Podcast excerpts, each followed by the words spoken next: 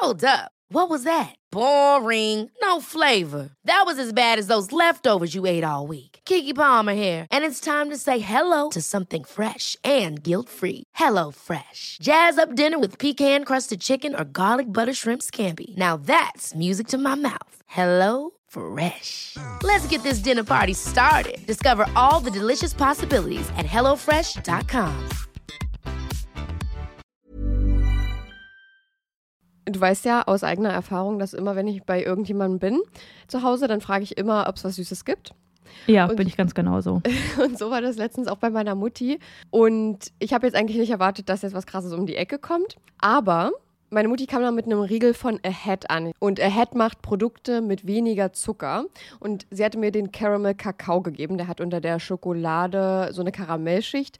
Und Mm. oh mein Gott, der schmeckt einfach so gut. Ich kam nicht drauf klar. Und meine Mutti sagte dann, ja, die bei Ahead schmecken aber alle richtig gut. Oh, klingt richtig, richtig geil. Ich finde so, oh, Karamell, da bin ich einfach immer zu haben. Ich bin, da bin ich eine Karamellmaus. Aber den Aufstrich, von dem hast du mir auch erzählt, den hast du fast aufgegessen, oder? Ja, ich bin eigentlich treue Schokoaufstrichesserin von einer bestimmten sehr bekannten Marke. Und ob ihr es mir jetzt glaubt oder nicht, der wurde abgelöst von Crazy Hazel und der schmeckt genauso. Nee, der schmeckt nicht genauso. Der schmeckt sogar noch viel besser und viel schokoladiger. Es ist wirklich, ich, ich, ich komme da immer noch nicht drauf klar. Nee, ihr glaubt das jetzt auch nicht. Ich habe das auch nicht geglaubt. Chanot hat mir davon erzählt und ich habe ihr das auch nicht geglaubt. Und dann habe ich den probiert und es ist ja einfach so verrückt. Der schmeckt wirklich genauso. Und als wäre es die, ich habe es damit verglichen, als wäre es die große Schwester Ja. von dieser Sache. Nämlich noch, noch, noch besser, noch schokoladiger, noch die, die Geschmacks, das Geschmacksprofil ist noch tiefer. Und ich finde es so verrückt, weil die Produkte von Ahead weniger Zucker haben als die gängigen Marken. So, Ja. und da kommen wir jetzt kurz zum Thema, ihr schaltet jetzt nicht ab. Wir sind Selfcare-Mäuse und die versuchen ihren Körper zu verstehen. Und da geht es auch ein bisschen um Ernährung. Ich als Ernährungssportmaus, die jetzt angefangen hat, ein bisschen laufen zu gehen, musste mit 25 Jahren, so lange hat es gedauert, lernen, dass es nicht immer um Schwarz und Weiß in der Ernährung geht. Es geht nicht um den bösen Zucker und auf der anderen Seite das tolle Gemüse, sondern es geht um Balance. Man muss eine Balance finden, um damit glücklich zu sein und um das auch auf Dauer durchziehen zu können. In gängigen Produkten sind nämlich zum Beispiel 50 Prozent, sehr, sehr häufig 50 Prozent leere Kalorien, also wirklich einfach nur raffinierter Zucker, um das Produkt zu füllen und dich davon in Anführungsstrichen abhängig zu machen. Ahead hatte davon aber auch genug und hat gesagt, nee, komm, wir füllen die 50 Prozent mit guten Dingen, damit die auch irgendwas mit sich bringen. Und da geht es jetzt um Ballaststoffe. Und wer davon noch nicht gehört hat, Ballaststoffe sind die kleinen Helfer, die in eurem Darm auch dafür sorgen, dass da alles ordentlich läuft, neben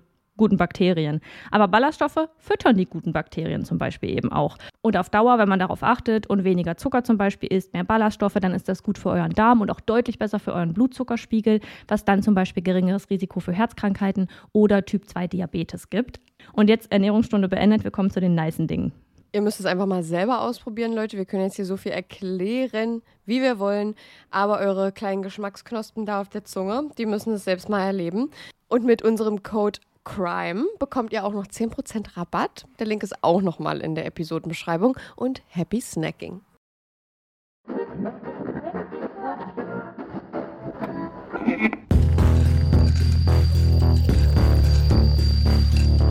Überdosis Crime. Der Podcast. Hallo und herzlich willkommen zu Überdosis Crime. Ich bin Saskia. Und ich bin Chenoa und bei uns geht es um nationale und internationale Verbrechen. Hey du. Hallochen. Und Du hallo hast schon an wieder die. nur mich begrüßt. Unterbrich mich doch nicht. Und hallo an die Leute hinter dem Lautsprecher. Herzlich willkommen Hallöchen. zu Folge 43. 44. Korrekt. 43. Nee, 43 ist schon richtig. Wir Okay. kommen so ein bisschen durcheinander manchmal. Ja. Herzlich willkommen zu einer neuen Folge. Vielen Dank, dass ihr wieder eingeschaltet habt. Das wollte ich schon immer mal sagen. Und es ist komisch, dass ich es erst in Folge 43 tue. Und bei uns geht es heute um ein spannendes Thema. Ähm, in unserem Fall, den schon uns heute vortragen wird. Eigentlich hätten wir ja heute auch noch eine Kategorie, aber wir können uns auf einen etwas längeren Fall und auch auf ein etwas längeres Nachgespräch einstellen, weswegen wir uns dazu entschieden haben, die Kategorie heute wegzulassen, damit die Folge nicht zweieinhalb Stunden lang wird. Genau. Weil ich glaube, darauf hat äh, nicht keiner, aber wahrscheinlich die wenigsten Lust.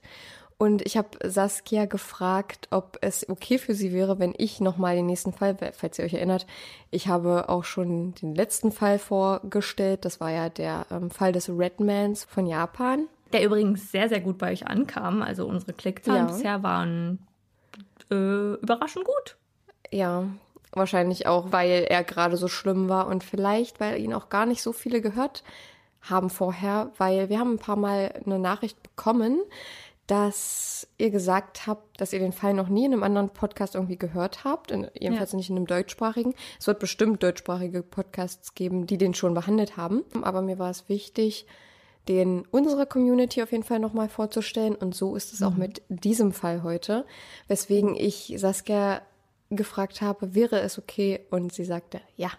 Und Und ich ich ja muss gesagt. diesen, ich muss diesen Fall heute machen, weil äh, der mir auf der Seele brennt. Ihr werdet sehen, warum. Und ich würde sagen, wir können eigentlich direkt reinstarten ja, weil ich habe das Gefühl, es könnte ein bisschen länger gehen. Ich habe auf jeden Fall mich ziemlich lange jetzt, also länger als sonst mit diesem Fall beschäftigt. Und ja, ich hoffe, ihr könnt jetzt interessiert dem Fall lauschen. Und ähm, ich würde sagen, wir beginnen mit meinem Fall. Die Triggerwarnungen, die Timestamps und andere Anmerkungen zur Folge findet ihr wie immer in der Episodenbeschreibung. Saskia, sagt dir der Name Gabby Petito was? Oh, kurz mal ähm, kleines bisschen True Crime Gänsehaut bekommen. Ja, ja, tut es. Ja, Gaby Petito war ja einen, eine 22-Jährige. Ich glaube, im Jahr 2021 war sie 22 Jahre alt, denn wie ich heute gehört habe in einem anderen Podcast, war ihr Geburtstag vor ein oder zwei Wochen. Und sie ist 23, sie wäre 23 geworden, denn sie kam nämlich von einem Roadtrip mit ihrem Freund nicht zurück und wenig später wurde dann auch ihre Leiche gefunden.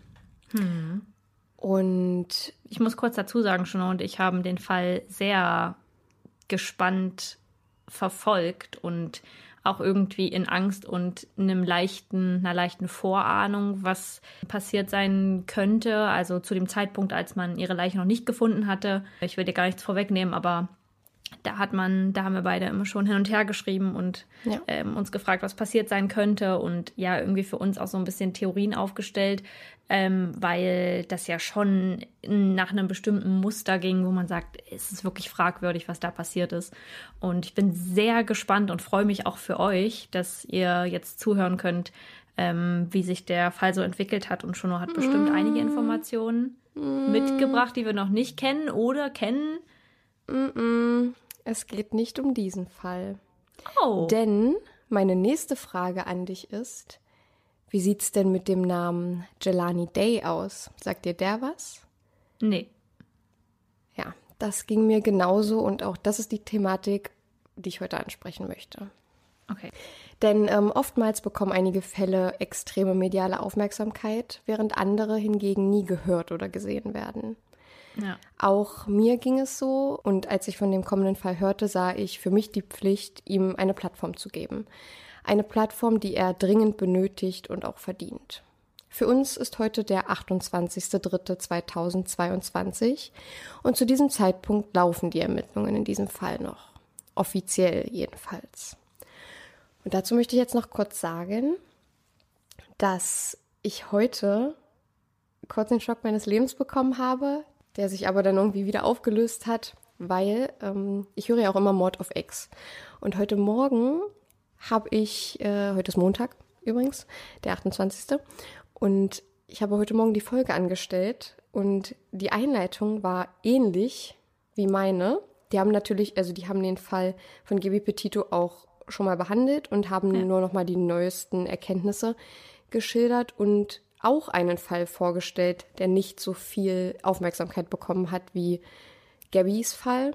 Ja. Und das, das, was das Opfer in deren Fall und das Opfer in meinem Fall gemeinsam haben, ist die Hautfarbe.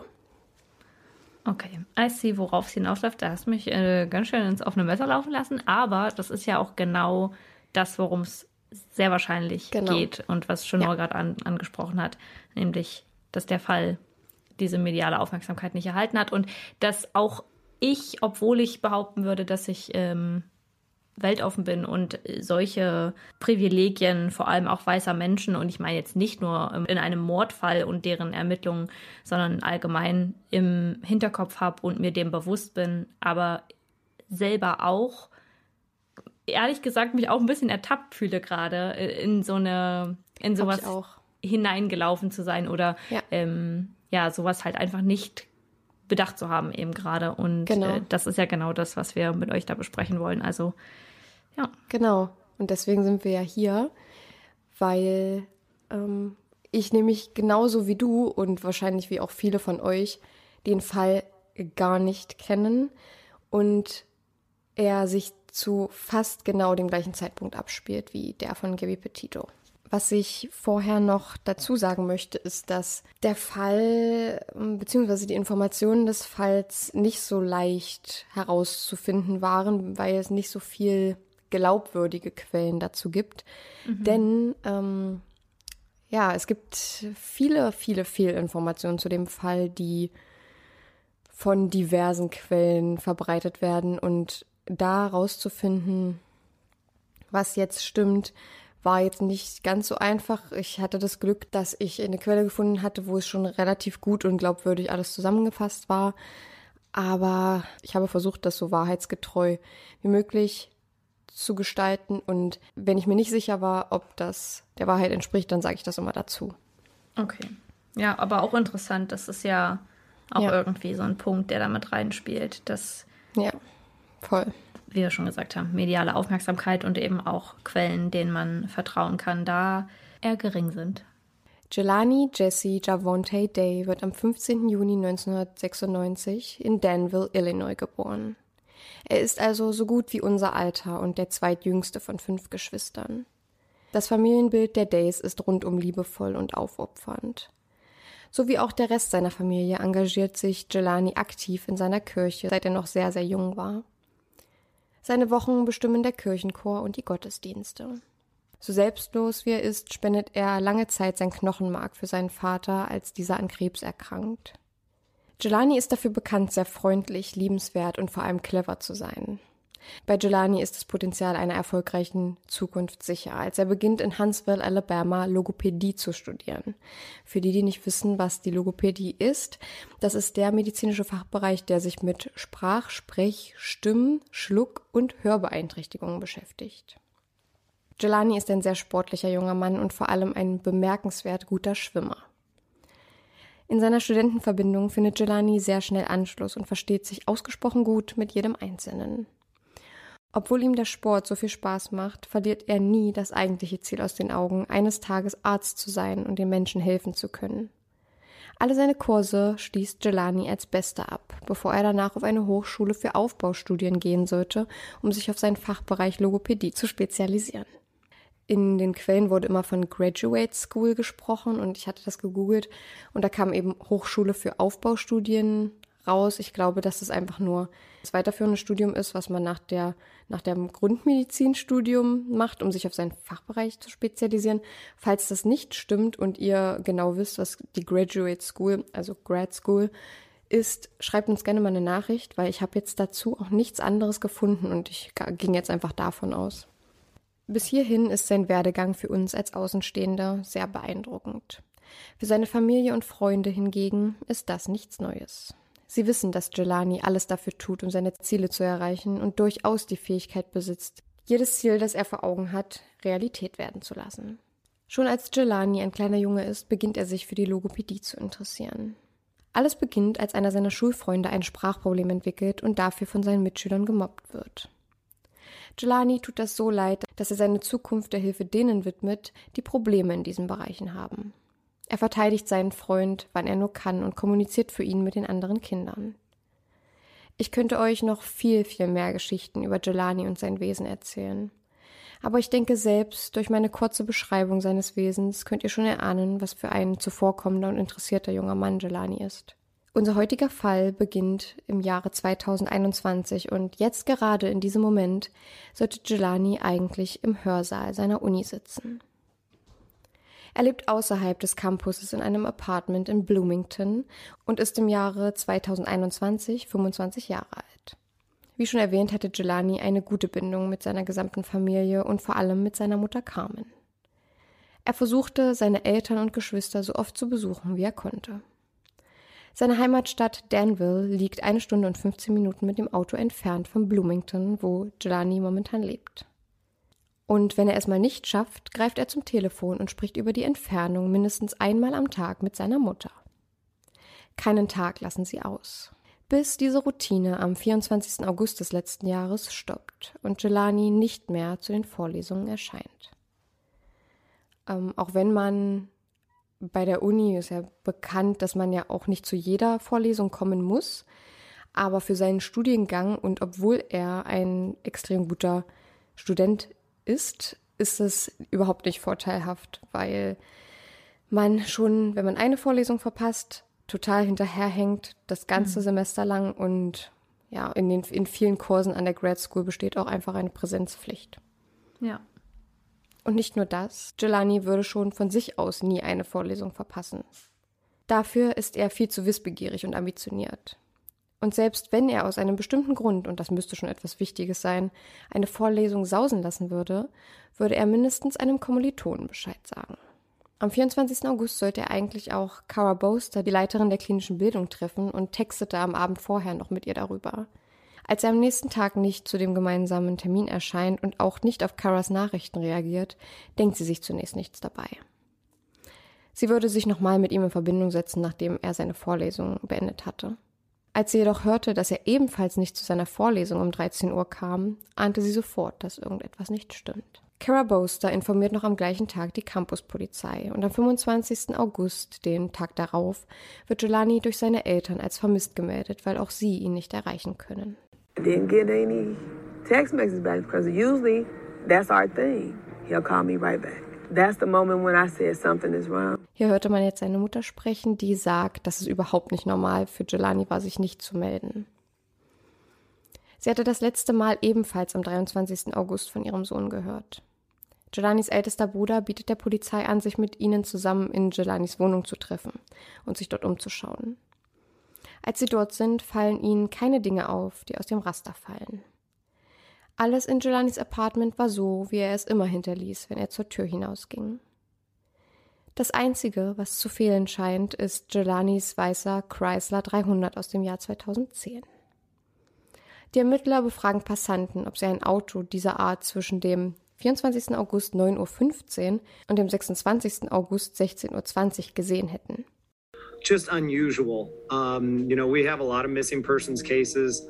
Um, the fact that he hadn't communicated with his family, he didn't show up to class, um, it, it kind of just uh, it was pretty obvious that we needed to look into it. Hier hat man jetzt den Ermittler sprechen gehört, dass sie von Anfang an der Meinung waren, dass sie sich dem Fall annehmen müssen, gerade weil es so untypisch für ihn war, sich ohne Abmeldung irgendwie gar nicht mehr zu melden. Glücklicherweise ist aber Jelanis letzter Aufenthaltsort dank Überwachungskameras bekannt. Gleich zwei Kameras zeichnen Jelani am 24. August auf. Auf dem Material der ersten Kamera ist er um 7.20 Uhr morgens zu sehen, wie er sich in der Nähe des Bone Student Centers auf dem Campus aufhält. Es ist zu erkennen, dass er ein blaues Hemd, eine schwarze Hose mit schwarzen Anzugsschuhen und einem schwarzen Gürtel trägt. Die Hälfte des Gesichts bedeckt ein blauer Mund- und Nasenschutz. In der zweiten Aufnahme um 9.12 Uhr ist zu sehen, wie Jelani eine Apotheke in Bloomington betritt. Doch nun, und es sind nur circa zwei Stunden seit der letzten Sichtung gewesen, trägt er komplett andere, eher lockere Kleidung. Dieses Mal sind es ein blaues Detroit Lions Baseball Cap, ein Jimi Hendrix Shirt, eine helle Shorts und schwarze Sneaker mit blauer Sohle. In den Aufnahmen, die draußen auf dem Parkplatz aufgenommen werden, sieht man im Hintergrund seinen weißen Chrysler 300, welcher auch in der Garage fehlte, als man sein Apartment durchsuchte. Die Kamera im Eingangsbereich der Apotheke fängt Jelani ein, wie er direkt in die Kamera schaut. Guckst du auch manchmal in Kameras, ähm, wenn du, weiß ich nicht, irgendwo bei der Bank bist oder irgendwo, schaust du manchmal direkt rein? Ja, absolut. Ja, Ja, ich auch. Ähm, ich mache das zum Beispiel, wenn ich, ja, wie gesagt, bei der Bank bin und ich warte, dass der Geldautomat frei wird, dann guckt man sich ja so ein bisschen um und ich gucke dann auch immer direkt in die Kamera. Ja, ich finde, man fühlt sich dann immer so schuldig, weil man so denkt, nicht, dass jetzt denken, man macht irgendwas Illegales. Ja, ja. Und aus diesem Grund gab es auch im Fall von Jelani extrem viele Spekulationen, warum er das gemacht hat. Weil viele Menschen in die Kamera schauen, um ihr Gesicht genau zu zeigen, weil sie irgendwie in Schwierigkeiten sind oder so. Und viele denken, dass das bei Jelani eben auch so war und er wollte, dass die Kamera ganz genau sein Gesicht einfängt, damit man später seine letzten Schritte rekonstruieren kann, falls ihm etwas Ja. passiert. Das ist das, was die Leute auf Reddit schreiben zum Beispiel. Ähm, also was sie vermuten. Es es ist ein Fall, der sehr, sehr theoriebelastet ist. Also da, Ja. da geht's fast hauptsächlich um Theorien und ein paar Ja. Fakten. Ja. Ja. Also das war auf jeden Fall auch ein großes Thema. Aber warum trägt er nur zwei Stunden später andere Kleidung? Die Antwort darauf kann vielseitig sein. Zum einen ist es häufig so, dass sich die Studenten der Grad School nochmal umziehen, bevor sie den Campus verlassen. Zum Dresscode der Hochschule bzw. Uni habe ich jetzt nicht wirklich was gefunden, aber auf den Fotos vom Campus sah es so aus, als würden die Studenten jetzt nicht alle in Jogginghose und Flanellhemd oder so zur Vorlesung erscheinen. Und ich habe das jetzt so abgeleitet von Jelanis Auftreten in den ersten Videoaufnahmen. Kann natürlich sein, dass es auch einfach sein Stil war, was man aber später dann auf den zweiten Aufnahmen irgendwie dann auch wieder, weil es ist ja komplett dann viel lockerere Kleidung. Das habe ich ja auch schon gesagt, wo er die Shorts und das Jimi Hendrix Shirt und das Baseballcap trägt. Ja, aber ich weiß jetzt nicht genau, ob es da einen Dresscode gibt, aber ich denke mal, dass die sich vielleicht ein bisschen, ja, nicht so, nicht so, wie gesagt, nicht mit Jogginghose oder so in die Vorlesung gehen.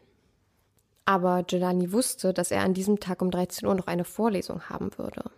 Warum sollte er sich dann nochmal umziehen, wenn er doch sowieso nochmal in eine Vorlesung musste? Viele Leute vermuten, dass Jelani schon gewusst haben könnte, dass er zu dieser Vorlesung nicht erscheinen würde.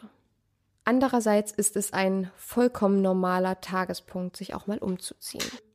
Weil man es eben bequemer möchte und seine Wege nicht in Hemd und Anzug schon erledigen möchte. Im Endeffekt können wir nicht genau sagen, was der Hintergrund war. Ich persönlich würde zu diesem Zeitpunkt aber nicht so viel in die Outfit-Änderung hineininterpretieren. Trotzdem ist es aber für den Verlauf des Falls ganz interessant anzumerken. Als die Ermittler mit Jelanis Familie sprechen und sie ihnen erzählen, dass Jelani die letzte Zeit sehr unter Stress stand, gehen die Polizisten davon aus, dass er sich einfach eine Auszeit von allem nahm, was ihn stresste und niemandem davon erzählte. Jelanis Mutter Carmen bemerkt schon am Anfang der Ermittlungen einen extremen Mangel an Dringlichkeit, was sie vermuten lässt, dass die lokale Polizei das Verschwinden ihres Sohnes nicht wirklich ernst zu nehmen scheint. Zwei Tage nach Jelanis Verschwinden wird nun sein Auto in Peru, Illinois gefunden. Peru ist eine eher kleinere Stadt, eine Autostunde nördlich von Bloomington. Die Polizeistation in Peru informierte ihre Kollegen in Bloomington, dass das Auto der vermissten Person in einem Waldgebiet gefunden wurde. In Jelanis Wagen fanden sie seine Kleidung, die er an diesem Tag für den Gang zur Apotheke trug. Was aber nicht in seinem Auto gefunden wird, ist sein Smartphone und seine Geldbörse. Zu allem Übel hatte man die Kennzeichen von seinem Auto entfernt. Das Fahrzeug wurde an einem Waldweg neben einem Parkplatz zurückgelassen. Carmen Day, Jelanis Mutter, kann sich nicht im entferntesten vorstellen, was Jelani in Peru wollte. Weder hatte er Freunde noch Familie dort, die er möglicherweise hätte besuchen wollen. Und vor allem nicht zwischen zwei Vorlesungen. Am Freitag, den 27. August, gibt die Polizei von Bloomington bekannt, dass das Fahrzeug des vermissten jungen Mannes gefunden wurde. Sie fügen hinzu, dass Jelani unter unerklärbaren und verdächtigen Umständen verschwunden sei und fordern alle Menschen auf, die Jelani in Peru gesehen hatten, sich bei der Bloomington Police vorzustellen. Glücklicherweise resultierte der Aufruf in einer Meldung, die für die Ermittler vorerst Hoffnung birgt. Ein Hausbesitzer in LaSalle händigte der Polizei Videoaufnahmen vom 24. August aus, worauf zu sehen ist, dass ein junger schwarzer Mann an der Tür seines Hauses klingelt, die Veranda aber wieder verlässt, als niemand öffnet. Der Mann auf den Videoaufnahmen wies ähnliche äußere Merkmale auf wie Jelani. Als die Aufnahmen Jelanis Angehörigen vorgespielt werden, können diese sicher sagen, dass der Mann in dem Video nicht Jelani ist. Einer der Ermittler teilt Carmen Day mit, dass er sich bei ihr melde, wenn es Neuigkeiten im Fall ihres Sohnes gäbe. Vorerst aber würde er für das Wochenende nach Hause fahren. Carmen fühlt sich unverstanden und nicht ernst genommen. Wie konnte die Polizei jetzt nicht nach ihrem Sohn suchen? Zeit ist hier der wichtigste Faktor und in der Wahrnehmung Carmens spielt die Polizei gerade damit. Was, wenn er irgendwo festgehalten wird oder irgendwo liegt, nicht entdeckt wird und gerade um sein Leben kämpft? Aber trotz aller Bemühungen Carmens sind die Ermittler trotzdem weiterhin der Meinung, sie könnten sich das Wochenende freinehmen. Von hier an weiß Carmen, sie muss sich selbst engagieren, sonst würde der Fall ihres Sohnes unter den Teppich gekehrt und seine Akte nie wieder geöffnet werden. Und der Fall wäre ohne das Engagement von Jelanis Mutter niemals dort, wo er heute ist. Ja. Carmen Day organisiert eine Suche, ruft in den sozialen Medien auf, sich daran zu beteiligen und ihr zu helfen, weil es sonst keiner tue. Meine Familie, meine Kinder und ich fahren nach Peru und wir brauchen jeden, der Zeit hat, uns bei der Suche zu helfen. was like I gotta form my own search. So that's what I did. I put out uh, a post on social media and said, I don't know what I'm doing, but I need y'all to help me. Me and my kids and my family, we're going to Peru, and this is what we're going to do. And I need whoever can to join us because I gotta find Jelani. And I knew Jelani would want me to look for him. He knew I would be looking for him. Carmen sagt selbst, dass sie keine Ahnung hat, was sie da tat. Aber sie postet, was das Zeug hält, in der Hoffnung, dass Jelani Aufmerksamkeit bekommt und wichtige Hinweise daraus resultieren könnten.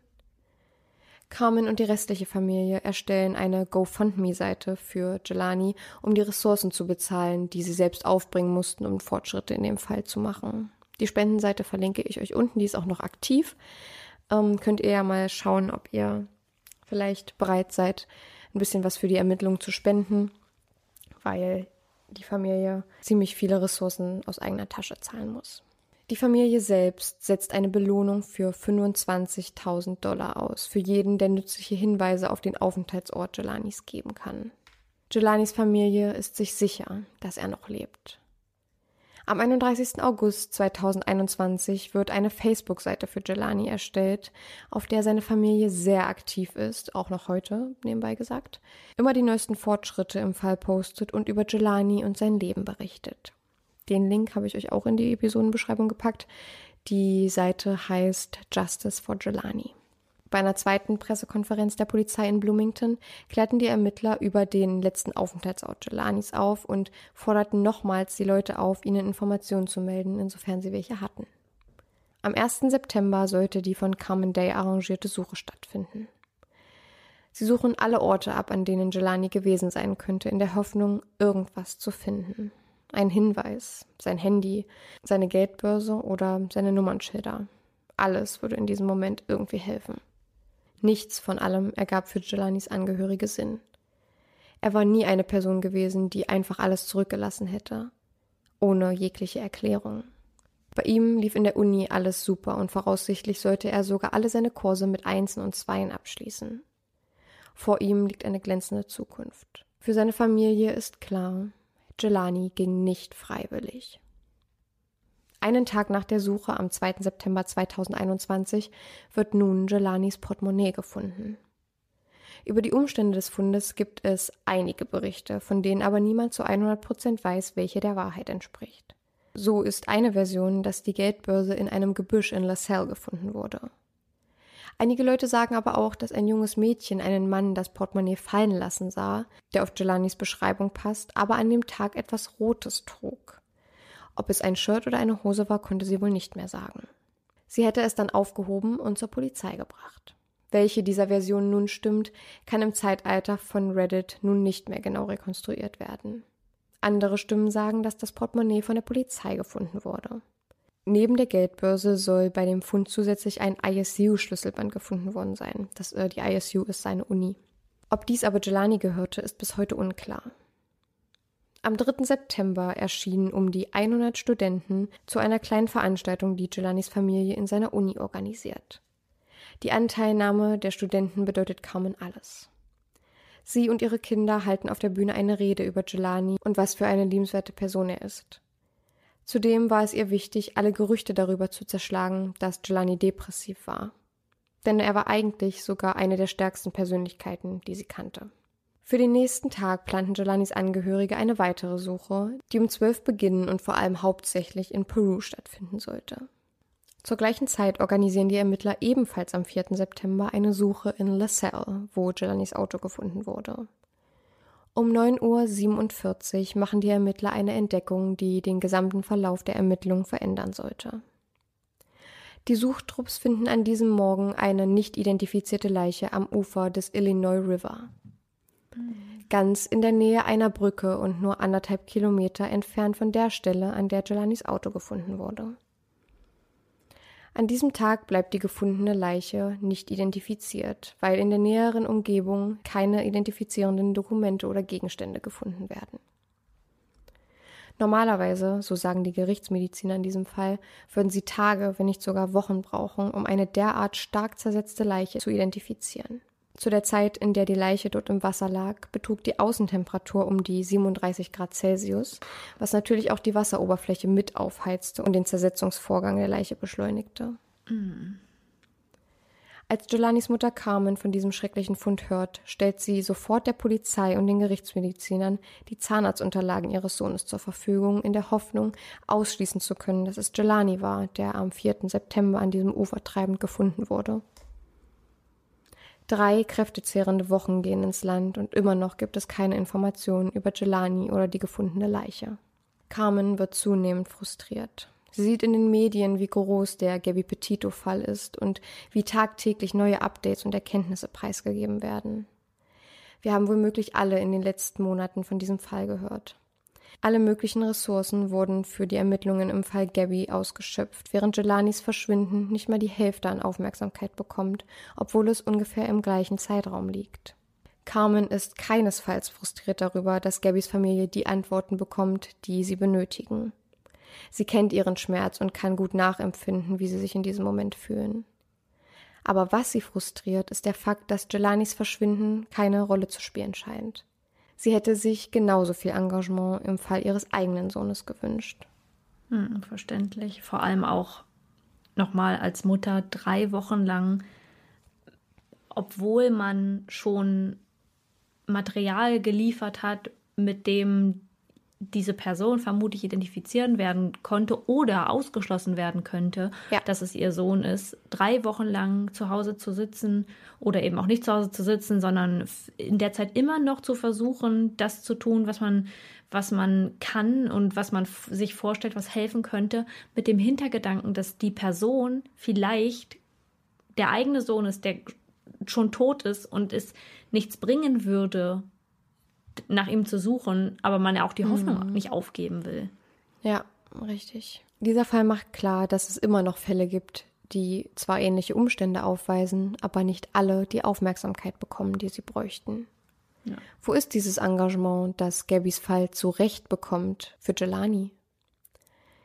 Wichtig ähm, ist auch nochmal für mich zu sagen, und das möchte ich auch ganz bewusst betonen, dass Carmen auf gar keinen Fall wütend darüber ist, dass Gabby so viel Aufmerksamkeit bekommt, dass Gabbys Familie so viel Aufmerksamkeit bekommt und die Ermittlungen da so schnell gehen, sondern es ist eher der Mangel an Dringlichkeit für Jelanis Fall. Also sie hätte sich das einfach auch für ihren Sohn gewünscht.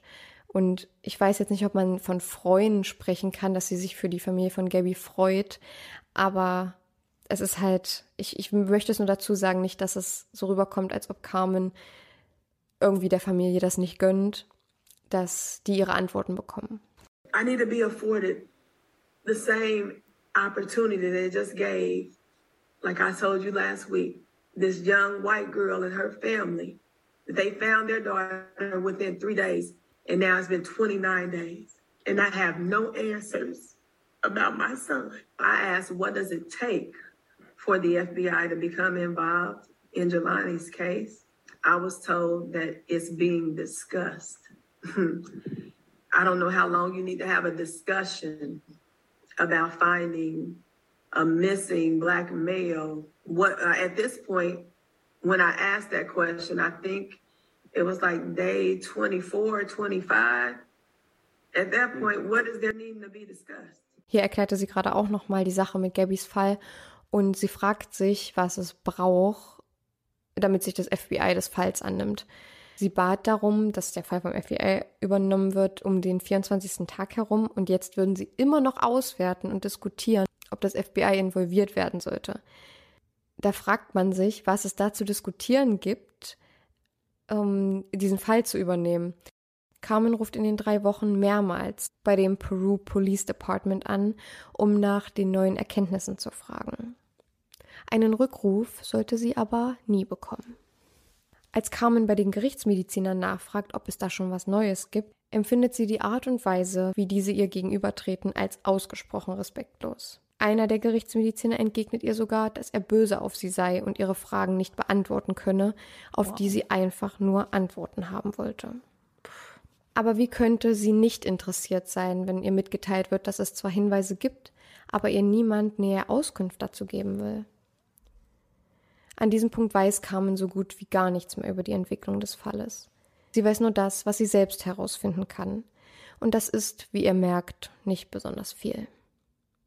Carmen Day entscheidet sich kurzerhand dazu, einen Privatermittler einzuschalten und somit mehr Informationen erlangen zu können. Sie postet auf den sozialen Medien, dass jeder, der aus welchen Gründen auch immer nicht mit der Polizei sprechen möchte, jederzeit dem Privatermittler die Details schildern kann. Wir schreiben den 23. September, als die Polizei fast genau einen Monat nach Jelanis Verschwinden bekannt gibt, dass die gefundene Leiche identifiziert worden ist. Es ist Jelani Day, der zuletzt lebend am 24. August 2021 gesehen wurde. Folgender Post erscheint kurz darauf auf der Facebook-Seite für Jelani.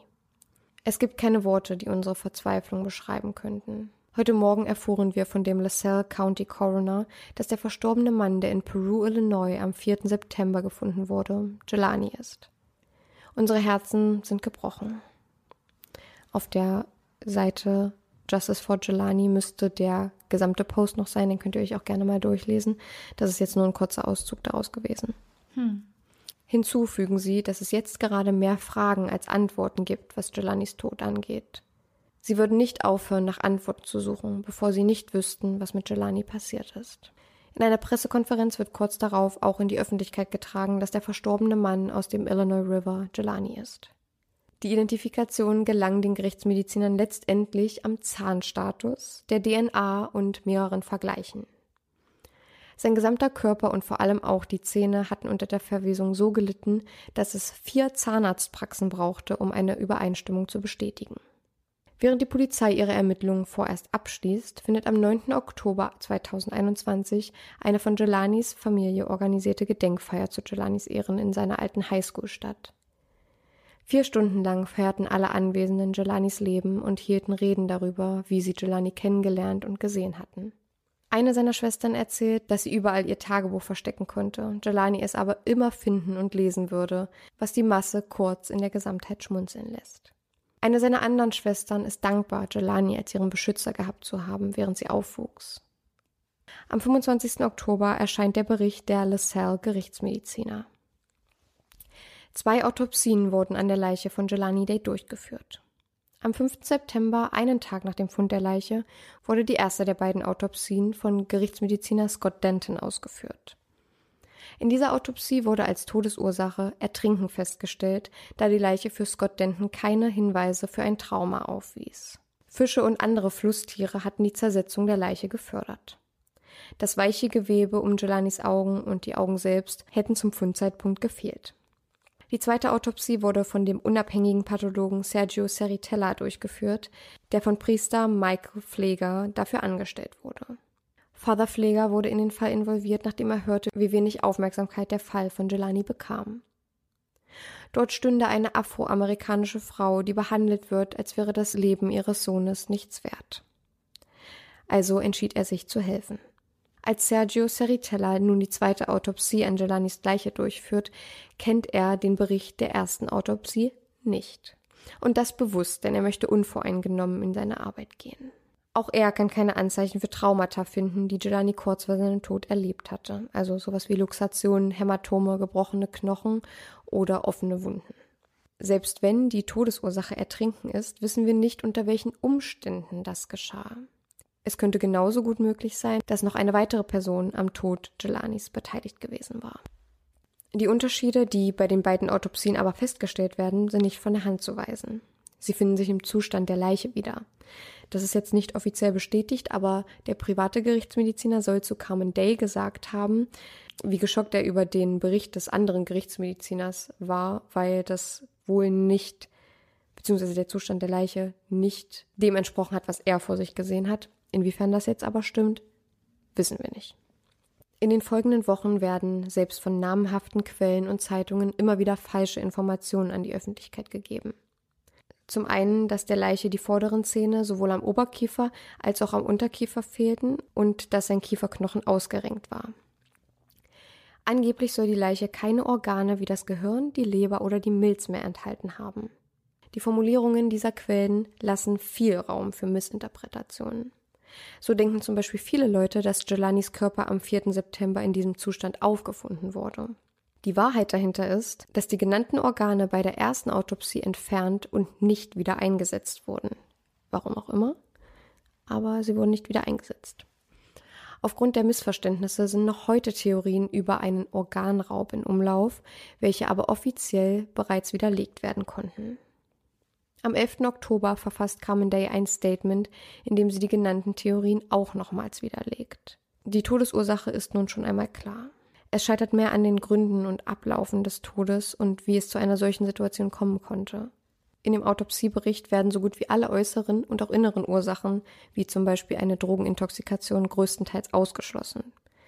In seinem Blut befanden sich nur Rückstände von Koffein, Nikotin und ganz geringen Cannabis. Für Giordani's Familie fühlt es sich so an, als wolle man den Ausgang der Ermittlungen in eine ganz bestimmte Richtung rücken und eine Version kreieren, in der Giuliani selbst schuld an seinem Ertrinken war.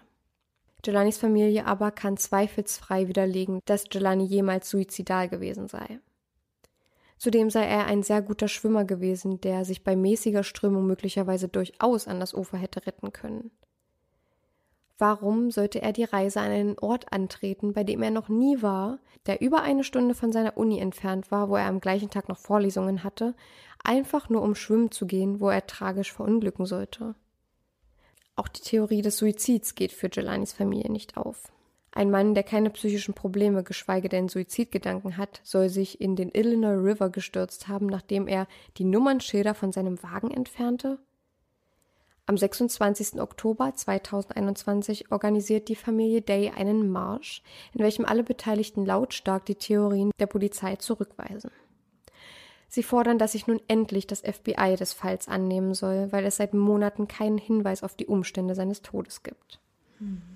Carmen Day ist an dem Punkt angelangt, wo sie der lokalen Polizei bei der Bearbeitung des Falls nicht mehr vertraut. Sie habe aber Hoffnung, dass das FBI die Umstände des Falls aufklären könnte. Auch ein zweiter Marsch hatte das Ziel, die Polizei darauf aufmerksam zu machen, dass hier gerade etwas hinten runterfällt, was Schmerz für viele Menschen verursacht und einem jungen Mann die Gerechtigkeit verwehrt, die er verdient.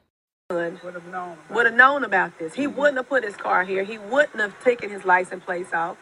He wouldn't have got out of his car and walked three miles to the river. Hier hat jetzt gerade nochmal die Carmen Day gesprochen, die gesagt hat, dass es keinen Sinn ergibt, dass er die Stelle überhaupt kannte und dann drei Meilen noch zum Fluss gelaufen ist. Also, das macht für sie einfach keinen Sinn. Ja, ich finde es auch sehr unglaubwürdig. Die Polizeistation in Peru gibt ein öffentliches Statement ab, in dem sie bestätigen, dass sie alle Akten des Falls am 28. Oktober 2021 an das FBI übergaben, was aber nicht bedeutet, dass diese sich des Falles auch annehmen müssen. Und obwohl die Nachfrage dessen von der Öffentlichkeit und der lokalen Polizei kommt, lehnt das FBI die Übernahme des Falls Jelani ab. In den vergangenen Monaten hatten die Ermittler das Glück, dass Jelanis Handy gefunden wurde. Erwartungsgemäß würde dieses ziemlich wichtige Informationen über den Tag seines Verschwindens geben und viele Fragen beantworten können. Wie das Telefon gefunden wurde, ist aber auch irgendwie seltsam. Auf der Facebook-Seite für Jelani postet ein Facebook-User namens Brian Dew einen kurzen Absatz darüber, wie das Telefon gefunden wurde. Einer seiner Angestellten sei auf der Interstate gefahren, hätte etwas verloren und fuhr rechts ran, um es wieder aufzuheben.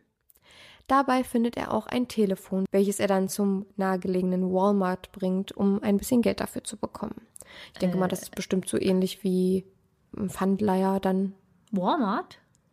Walmart. Naja, in Walmart ist ja eigentlich ein Supermarkt, aber vielleicht, wir wissen ja nicht, ob es da vielleicht auch eine Pfandannahmestelle gibt oder Ach sowas. so, ja. Aber okay, findest du es glaubwürdig? Ja, also ich kann mir schon vorstellen, dass, also ich habe auf manchen Seiten gelesen, dass es wohl eine Matratze gewesen sei, die aus seinem Truck gefallen ist, beziehungsweise irgendwie geflogen ist, während in er so auf der, Matratze verloren. als er auf der Interstate gefahren ist und als er die dann aufheben wollte, hat er da das Handy liegen sehen, hat es dann mitgenommen und dann wollte er es halt mit zum Walmart nehmen, weil ich davon ausgehe, dass es da irgendwie eine Pfandannahmestelle gibt, Ja. die, damit er vielleicht noch 30 Euro oder so dafür bekommt, keine Ahnung.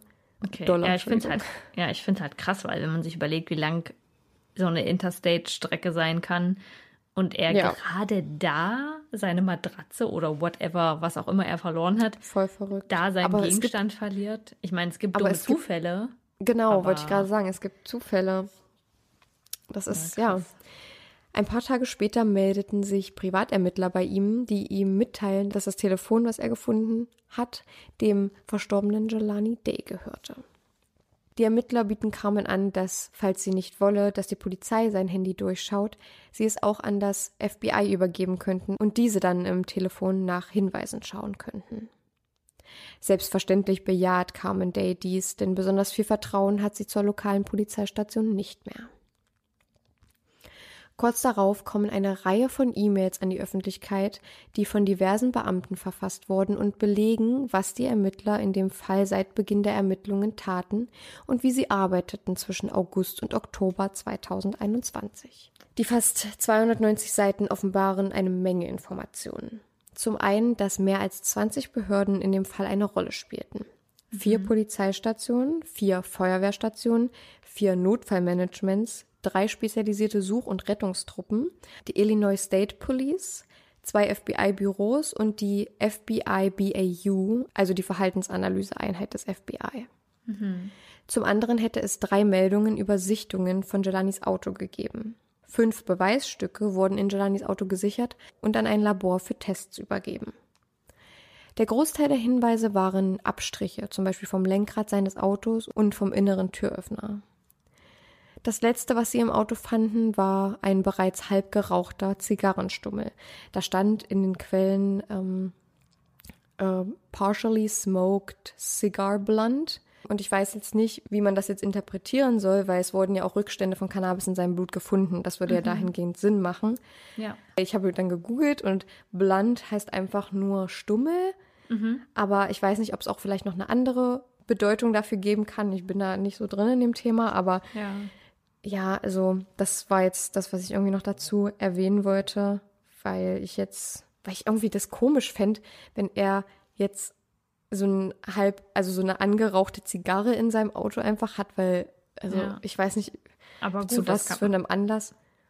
Ich Man wollte grad sagen, Zigarren eine raucht, Ziga- das macht man ja eigentlich nur in der, vielleicht zu einer besonderen, ich weiß es nicht, wozu, zu welchem Anlass raucht man denn eine Zigarre eigentlich nicht einfach so? Ich weiß nicht, ob es vielleicht auch kleinere Zigarren in Amerika gibt, die halt nicht so ja, die großes Zigarillos? Ja, die ich ja, die halt nicht so ein großes Format haben, so dass das halt Ja. vielleicht doch eher normal ist und ich meine, Zigarre kann man ja auch noch mal erneut anzünden. Ähm, Ja. Weiß nicht, was für ein Hm. Craving Menschen damit satisfyen. Ja, aber wie gesagt, das könnte auch ein Cannabisblunt sein. Ja. Ähm, das habe ich jetzt nicht genau rausfinden können. Weitere Erkenntnisse gibt es aber bis zum heutigen Tag im Fall Jelani Day nicht. Krass.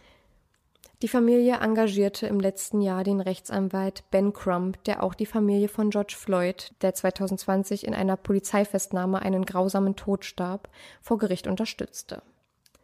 Sie haben Hoffnung, dass Ben Crump in der Zukunft Licht ins Dunkle bringen kann. Bis heute ist sich Jelanis Familie sicher, dass Jelani einem Mord zum Opfer gefallen ist und auch Rechtsanwalt Crump ist der Meinung. Nur weil er ein schwarzer junger Mann war, können wir nicht zulassen, dass sie es unter den Teppich kehren und ihm nicht die Aufmerksamkeit geben, die junge weiße Menschen wie Gabby Petito bekommen. So Ben Crump. Erst am 10. Februar erhält Jelanis Familie die Einladung auf das Bloomington Police Department, um sich mit Jamal Symington über die neuesten Erkenntnisse auszutauschen. Auf der Facebook-Seite posten sie, dass das Treffen für sie wenig Früchte trug und dass es keine neuen Informationen oder Updates zu Jelanis Tod gäbe. Alles, was sie wüssten, sei nur, dass die Polizei versucht, sich von der Fahrlässigkeit des nicht rechtzeitigen Handelns zu befreien. Trotz allem, was in den letzten Monaten geschah, versucht Carmen Day etwas positiv zu denken und auch mal die Tage zu genießen. Jelanis Familie ist sehr gläubig und der Glauben macht es ihnen möglich, nicht in allen Tagen das Schlechte, sondern auch mal das Gute zu sehen. Sie danken Gott für all die Menschen, die sich in Jelanis Fall engagieren, während es andere nicht tun. Jelanis Familie und vor allem seine Mutter ist immer noch sehr aktiv auf deren Facebook-Seite Justice for Jelani. Durchgehend rufen sie dazu auf, die beteiligten Polizeibüros mehrmals täglich zu kontaktieren und mit Nachdruck darauf aufmerksam zu machen, dass sich in diesem Fall etwas bewegen muss. Weiterhin werden auch Demonstrationen und Märsche organisiert, um den Fall und seine Umstände in die Welt hinauszutragen. Das, was sie immer wiederholen, ist, dass sie nicht aufhören werden, bis Jelani Gerechtigkeit erfahren hat. Denn nur das ist es, was für sie noch zählt. Sie können ihren geliebten Sohn, Bruder, Freund und Schüler nicht wieder zurückholen. Aber sie können alles daran setzen, was in ihrer Macht steht, um Gerechtigkeit für Jelani zu bekommen. Und das können auch wir. Ja, krass. Boah, also auch das Ende hat jetzt irgendwie so emotional doch nochmal ganz schön was hinterlassen, weil man mhm. sich wenn so ein Fall aufgerollt wird und man mehr darüber erfährt.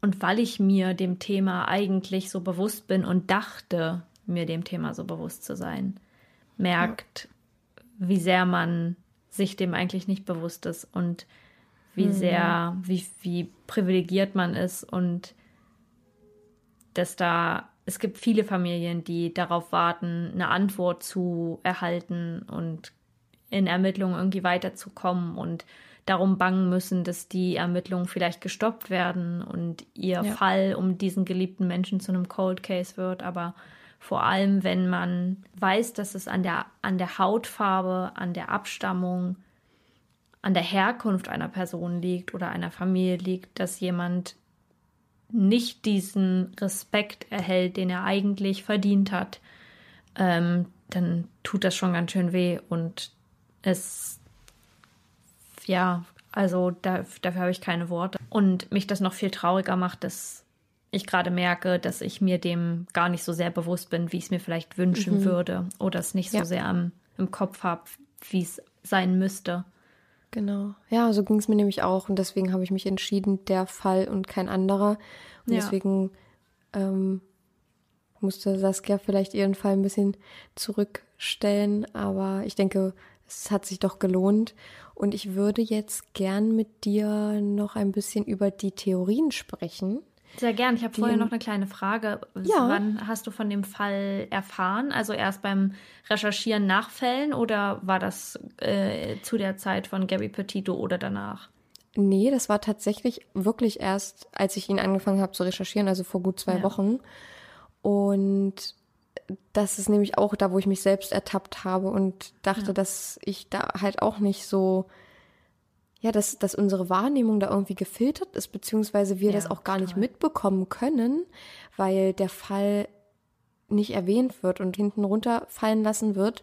Ja. Und deswegen fand ich so wichtig, auch wenn nur, weiß ich nicht, fünf Leute sich diesen Podcast anhören würden, wäre das schon irgendwie, ja, ein Fortschritt dafür, dass fünf Leute mehr die Geschichte von Jelani kennen. Und ich habe ja. den Facebook-Account als ich von dem Fall gehört habe, mir angeschaut und ich fand es irgendwie verblüffend, dass der Account, beziehungsweise nicht der Account, sondern diese Seite, diese Infoseite, nur, in Anführungsstrichen nur, es sind viele Menschen, aber im Vergleich zu Gary Petito, also die Seite hat 28.000 Follower, seit ich mhm. sie das letzte Mal ja, aufgerufen habe.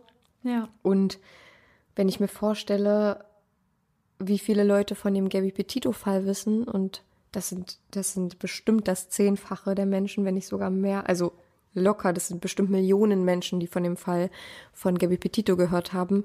Ja. Und, und genau aus diesem Grund, das, und jeder einzelne Fakt in dem Fall hat mir bestätigt, du musst den Fall machen, weil irgendwie fällt der hinten runter und das kann nicht sein. Ich finde ja erstens gerade irgendwie auch ein bisschen berührend, dass wir wissen, dass von diesem Fall jetzt definitiv mehrere tausend Leute hören Ja. und sich das gut anfühlt, diese Plattform auch für sowas nutzen zu können. Und gleichzeitig habe ich jetzt gerade, als du gesagt hast, dass da 28.000 Leute folgen, gedacht, dass es so schlimm ist, dass man bei Fällen von weißen Menschen, egal worum es geht, ob es jetzt ein, ein ähm, vermissten Fall ist oder direkt ein identifizierter Mordfall, dass man von, von weißen Menschen das direkt aus den Medien hört und dass man bei schwarzen Menschen beispielsweise das erst durch Menschen hört, die sich dafür einsetzen, dass man davon Genau. hören muss. Also, dass viele vielleicht auch von dem Fall nur mitbekommen haben, die jetzt, also Leute, die jetzt gerade den Podcast hören und sagen, davon habe ich schon gehört, vielleicht auch nur davon gehört haben, weil sich jemand in irgendeiner Instagram-Story oder so ähm, dafür Ja. eingesetzt hat und gesagt hat, hört mal zu, hier sind noch Hunderte, wenn nicht sogar Tausende Menschen vermisst und gelten Ja. als vermisst, die nicht die gleiche Hautfarbe wie Gabby Petito haben. Und das genau der Grund ist, warum man vermutlich nie herausfinden wird, was mit ihnen geschehen ist. Genau. Und deswegen finde ich so stark, dass sich Carmen und die ganze Familie von Jelani so, ich meine, was, sie, sie haben eigentlich auch keine andere Wahl, sie wollen Gerechtigkeit für ihren Sohn und, und niemand anderes kümmert sich, dann sind ihnen irgendwie da die Hände gebunden und sie müssen dann irgendwie selbst handeln. Und das ist aber, wie du vorhin schon gesagt hast, das Traurige einfach. Ja, total. Okay. Ja, aber wir können gerne über die Theori Theorien sprechen, da bin ich jetzt Yes. sehr gespannt. Okay, also zuerst möchte ich auch über die Theorie des Suizids sprechen. Zum Beispiel hätte es, wenn man jetzt der Meinung wäre, es könnte ein Suizid sein, dass er von der Brücke gesprungen ist, die in der Nähe war. Die war wirklich auf dem gleichen Foto von dem Fundort der Leiche war auch diese Brücke zu sehen, also die war unmittelbar Ja. in der Nähe. Ja. Oder ähm, er hätte sich auch selbst vom Ufer aus ins Wasser begeben können. Nun Ja. wissen wir ja, dass die Familie sich zu 100 Prozent sicher ist, dass Jelani niemals hätte Suizid bege begehen können und auch nicht suizidal zu irgendeiner Zeit in seinem Leben war. Aber was meinst denn du? Ist das eine glaubwürdige Theorie? Ich finde, als Familie zu behaupten, dass jemand nicht suizidgefährdet ist, ist, da bin ich immer ein bisschen zwiegespalten, weil ich glaube, Menschen, die depressiv werden und Suizid in Erwägung ziehen als Lösung für ihre Probleme und für ihren Schmerz, oft auch so eine Fassade aufbauen, die da nichts hindurchlässt. Und Ja. ja, dass es, dass es f- genug Fälle gibt, in denen Familien gesagt haben, das hätte ich niemals gedacht, in denen eindeutig auch klar war, dass derjenige sich suizidiert hat. Und sie gesagt haben, das wäre für uns niemals eine Option gewesen oder niemals ein Verhalten gewesen, was wir unserem diesem Menschen zugesprochen hätten. Genau, genau. Und das, und das dachte ich nämlich auch. Und ich dachte, aber im Fall von Jelani bin ich mir eigentlich sehr, sehr sicher, dass es kein Suizid war, weil erstmal der Aussagen von den Familien, von der Familie, das, was du gesagt hast, man weiß es im Endeffekt nie, was im, in den Menschen Ja. vorgeht. Aber seine Mutter hat schon ganz recht, wenn sie sagt, dass, dass wenn man sich suizidieren wollen würde, würde man dann in eine Stadt fahren, die sehr, sehr weit weg ist, würde man sein Auto an, an, an einem Waldrand abstellen, seine Kennzeichen abmachen und, und dann auch noch sein Handy und seine Geldbörse mitnehmen, weil eigentlich, wenn man diesen Plan verfolgt, was bringt einem dann, was bringen einem die beiden Gegenstände? Ja. Und dann auch noch drei Meilen zu laufen zu einer Stelle, wo man sich ins Wasser begeben kann. Ich, also für mich macht das keinen auch Sinn. nicht ganz stimmig, nee. Also ich muss sagen, der Fakt mit dem Auto, also dass man in einen anderen Ort fährt oder so weit weg fährt, das finde ich jetzt nicht so fragwürdig, weil ja, ich mir auch vorstellen kann, dass Also ich will mir überhaupt nichts anmaßen, mir vorstellen zu können, was jemand denkt, der ähm, den Suizid als Ausweg sieht oder ja als, als Problemlösung sieht. Aber es ist ja so, ich weiß nicht, vielleicht verbindet man das zu Hause einfach mit einem anderen Gefühl und möchte das nicht da tun Ja. und in der Nähe der geliebten Menschen.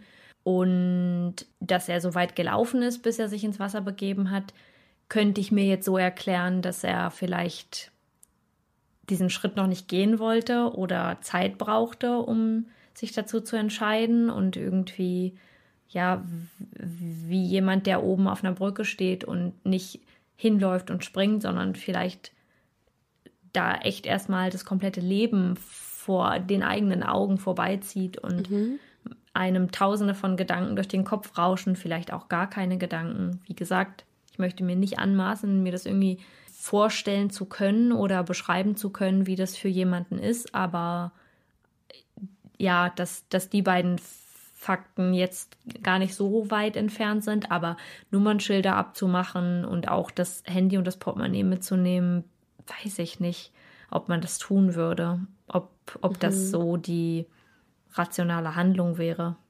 Ja, aber fernab jetzt von allen hypothetischen Vermutungen, im Fall Jelani, was sagt dein Bauchgefühl? War es ein Suizid oder war es Nee. eher, nee, meins Nee, dazu auch. wirkt das, dazu, also auf den allerersten Blick wirkt sein Leben zu vollständig und zu strukturiert Mhm. und zu wenige Punkte, in denen man sagt, okay, könnte sein, weil irgendwie, ja, auch, dass er seinen Job so gern gemacht hat oder seinen, diesen Werdegang Ja. für sich so zelebriert hat und das schon immer wollte. Aber klar, das kann natürlich auch ein Punkt sein, warum jemand sich unter Druck gesetzt fühlt, weil er sich vielleicht dazu entscheidet, dass das doch nicht mehr das ist, was er möchte und Angst vor Versagen hat und vor anderen Meinungen. Aber so auf den ersten, für den ersten Eindruck, auf, den- auf den ersten Eindruck würde ich sagen, nein. Okay. Ach so, und was ich noch, äh, noch dazu sagen wollte zu der Suizid, beziehungsweise eher zu der Theorie, dass er von der Brücke gestoßen wurde oder gefallen ist, Ja. die widerlegt sich ja darin, dass dann ja Spuren eines Traumas, also äußere Verletzungsfolgen oder sowas, am Körper von Jelani gefunden wurden, weil ähm, die Höhe von einer Brücke, die ma- macht ja schon, die hat ja schon einen ganz schönen Einfluss auf den Aufprall auf eine Wasseroberfläche. Ja. da können wir schon mal auf jeden Fall sagen, dass das unrealistisch ist. Ja, weißt du, wie hoch die Brücke ungefähr war? Nee, aber es, ähm, also ich habe nur ein Foto gesehen und ja, es ist, also es ist auch keine öffentlich kommunizierte Theorie, aber es ist Ja. eine Theorie, die ich hatte. Also nicht, dass ich an die Theorie geglaubt habe, aber ich habe mir gedacht, es könnte eine Theorie wie diese entstehen, weil Ja. auf dem Foto direkt zu sehen war, also das erste, was mir aufgefallen ist, oh, da ist eine Brücke. Und die Brücke war durchschnitt, also durchschnittlich. So hoch. eine wie- Elbbrücke? ja, vielleicht, also ja, so, so durchschnittlich. Ich kann mir, glaub ich, ein vorstellen, wie die ich, aussieht. ich konnte es vom, vom Foto auch nicht richtig interpretieren, weil man weiß nicht, wie weit weg das ist, wie Ja. groß die Brücke ist. Ja. Das ist ja auf so einem Foto immer schwer zu erkennen. Mm, Und ich weiß jetzt auch nicht genau, wo die Stelle war. Ich weiß nur, dass das der Illinois River war. Mhm. Und ähm, nee, die wollte ich aber auch nochmal ansprechen, weil mir das einfach aufgefallen ist auf den Fotos, dass da die Brücke so in unmittelbarer Nähe ist. Ja. Die zweite Theorie, die ich mir aufgeschrieben habe, ist die Theorie eines Unfalls. Also, dass er ins Wasser gefallen ist und dann ertrunken ist. Was sagst du denn dazu? Dass er ins Wasser gefallen ist und ertrunken ist. Die offizielle ähm, Todesursache ist ja Ertrinken. Das passiert aber meistens aus einem Ausschlussverfahren. Klar kann man auch Wasser in der Lunge nachweisen, aber meistens passiert das wirklich aus einem Ausschlussverfahren. Ist natürlich irgendwie auch logisch, beziehungsweise es liegt nah, wenn die Leiche in einem Gewässer gefunden wurde und keine äußeren Verletzungsfolgen aufweist. Ob jetzt Ja. Wasser in der Lunge gefunden wurde, konnte ich jetzt nicht rausfinden, aber ich gehe mal davon aus, wenn kein Wasser in der Lunge gewesen wäre, dann hätte man davon ausgehen können, dass er vor dem Eintritt ins Wasser sozusagen starb, weil er ja dann das Wasser nicht eingeatmet hat. Das war die offizielle Todesursache. Aber wie es da halt dazu kam, ist halt unklar. Und das ist halt das Problem. Ich glaube, da auch, ich glaube da nicht so sehr dran. Also entweder er hatte das Wissen, dass er nicht schwimmen kann. Und er konnte sogar sehr, sehr gut schwimmen. Habe ich ja am Anfang gesagt, Stimmt. dass Jelani ein richtig, richtig guter Schwimmer war. Ich meine, bei der schlimmsten Strömung kann auch der beste Schwimmer Ja, ertrinken. richtig. Aber aus welchem Grund sollte jemand irgendwo hinfahren, sich ir irgendwo weit weg hinfahren, seine Kennzeichen abbauen, in ein Gewässer gehen, steigen, indem er weiß, er würde vermutlich ertrinken, weil die Strömung so stark ist? Oder warum sollte jemand ein, also warum, das ist so random, dass er da vielleicht baden gehen wollte oder so und es entweder A, äh, es A unterschätzt hat, wie die, stark die Strömung ist und dann ertrunken ist. Aber, also ich finde einfach den Fakt, dass er vielleicht dorthin gefahren ist zum Baden komisch und, und überhaupt nicht plausibel. Genau, finde ich auch. Also irgendwie kommt das für mich mit der, mit dem Unfall auch nicht hin. Ja, und die, ich sag mal, die vorletzte Theorie ist schon ausdiskutiert. Das ist die des Organraubs, wo aber immer noch viele Leute ähm, den Quellen glauben, die sagen, dass ein Körper komplett ohne irgendwelche Organe gefunden wurde. Also die Milz, die Leber und das Gehirn sollen gefehlt haben, aber das hat der Gerichtsmediziner klargestellt und das hat auch die Familie und die Polizeistation klargestellt, dass das nicht der Fall ist. Und trotzdem gibt es immer noch Menschen, die daran glauben, dass das ein Fall von ähm, Organraub ist. Ja, Aber ja, weil gesagt, es halt leider genug, weil es leider genug Quellen gibt, die das immer noch Ja. in Anführungsstrichen bestätigen oder Voll. verbreiten, diesen Fakt. Und wenn du sagst, sogar verifizierte Quellen, vertrauenswürdige Quellen, die normalerweise vertrauenswürdig sind oder die zumindest hoch angesehen sind in der Gesellschaft. Ähm, ja schon allein seine Familie halt einfach. Ja. Die das, die das äh, glauben? Nee, die haben das widerlegt. Ah ja, nee, ich meine Quellen, die das bestätigen, dass es passiert ist oder die, die Ja. behaupten, dass es passiert ist und die das so verbreiten. Und die Menschen natürlich glauben, weil sie nicht diese, sie haben eher die Nähe zu dieser Quelle, die das behauptet, als zu der eigentlichen Familie oder vielleicht ist da diese, die wissen entweder nichts von der Facebook-Seite oder sie vertrauen dem Ganzen nicht so sehr, weil sie nicht wissen, wer die Seite führt und würden dann eher einer Zeitung oder einer Webseite glauben, als weiter zu recherchieren oder zu schauen, ob da wirklich was dran ist. Genau. Also die Theorie ist auf jeden Fall ausdiskutiert. Die steht auch eigentlich nicht mehr zur Debatte, aber Ja. ich wollte sie nur noch mal in der Gesamtheit irgendwie nennen, damit wir hier auch vollständig sind. Und die letzte und ja, die, also meine letzte Theorie und die Theorie, an die ich persönlich glaube, ist die des Mordes. Ähm, kann mir aber da trotzdem einige Sachen nicht erklären. Was denkst du denn? Ist, ist ein Mord da wahrscheinlicher als all die anderen Theorien oder, oder welche würdest du sagen, ist am wahrscheinlichsten? Also ich muss sagen, ich bin nicht so gut darin, solche Dinge zu verknüpfen und dann selbst für mich zu rätseln und Sachen auszuschließen. Ich finde es super spannend, wenn das jemand kann und wenn jemand auch so sehr an solchen Denkmustern interessiert ist und sowas gern macht. Aber jetzt so im ersten Moment oder mit dem ersten Gedanken würde ich sagen, ich glaube schon daran, dass es ein Mord ist, kann mir aber gerade nicht so richtig erklären, aus welchem Grund er passiert sein soll. Wenn man jetzt sagt, er hat keine bösen Menschen um sich herum oder keine Menschen um sich herum, die ihm etwas Böses wollen. Ja, Ich das finde ich aber gar nicht mal so fraglich, weil es gibt ja auch Menschen, die sich zufällige Opfer suchen. Das ist ja auch bekannt. Was ich viel fraglicher finde, sind die Umstände, weil Jelani hat keine äußeren Verletzungsfolgen. Das heißt, er ist nicht gestürzt Ja. worden, äh, beziehungsweise geschubst worden. Er ähm, war nicht betäubt oder irgendwas. Das, man, man weiß es nicht. Wenn wir jetzt der Autopsie, dem Autopsiebericht und den Gerichtsmedizinern glauben, dann ist er ertrunken. Das heißt, sie sind sich sehr sicher. Zwei Gerichtsmediziner haben das unabhängig voneinander bestätigt. Dann frage ich mich, wie ist er ins Wasser gekommen bei vollem Bewusstsein, ohne irgendwelche Traumata, also körperliche Verletzungen und bei vollem Verstand. Ich, ich, das ist halt eher das, was ich frage. Nicht, nicht so die Leute weil es gibt immer böse Menschen, die man, denen man über den Weg laufen kann. Ja. Aber das finde ich so verwirrend und ich glaube auch eher an einen Mord, aber ich kann mir nicht erklären, wie das passieren kann. Aber Oder wie jemanden, jemand anders, jemanden dazu bekommt, in ein Gewässer zu gehen, ohne ihm irgendwas anzutun. Ich weiß es nicht.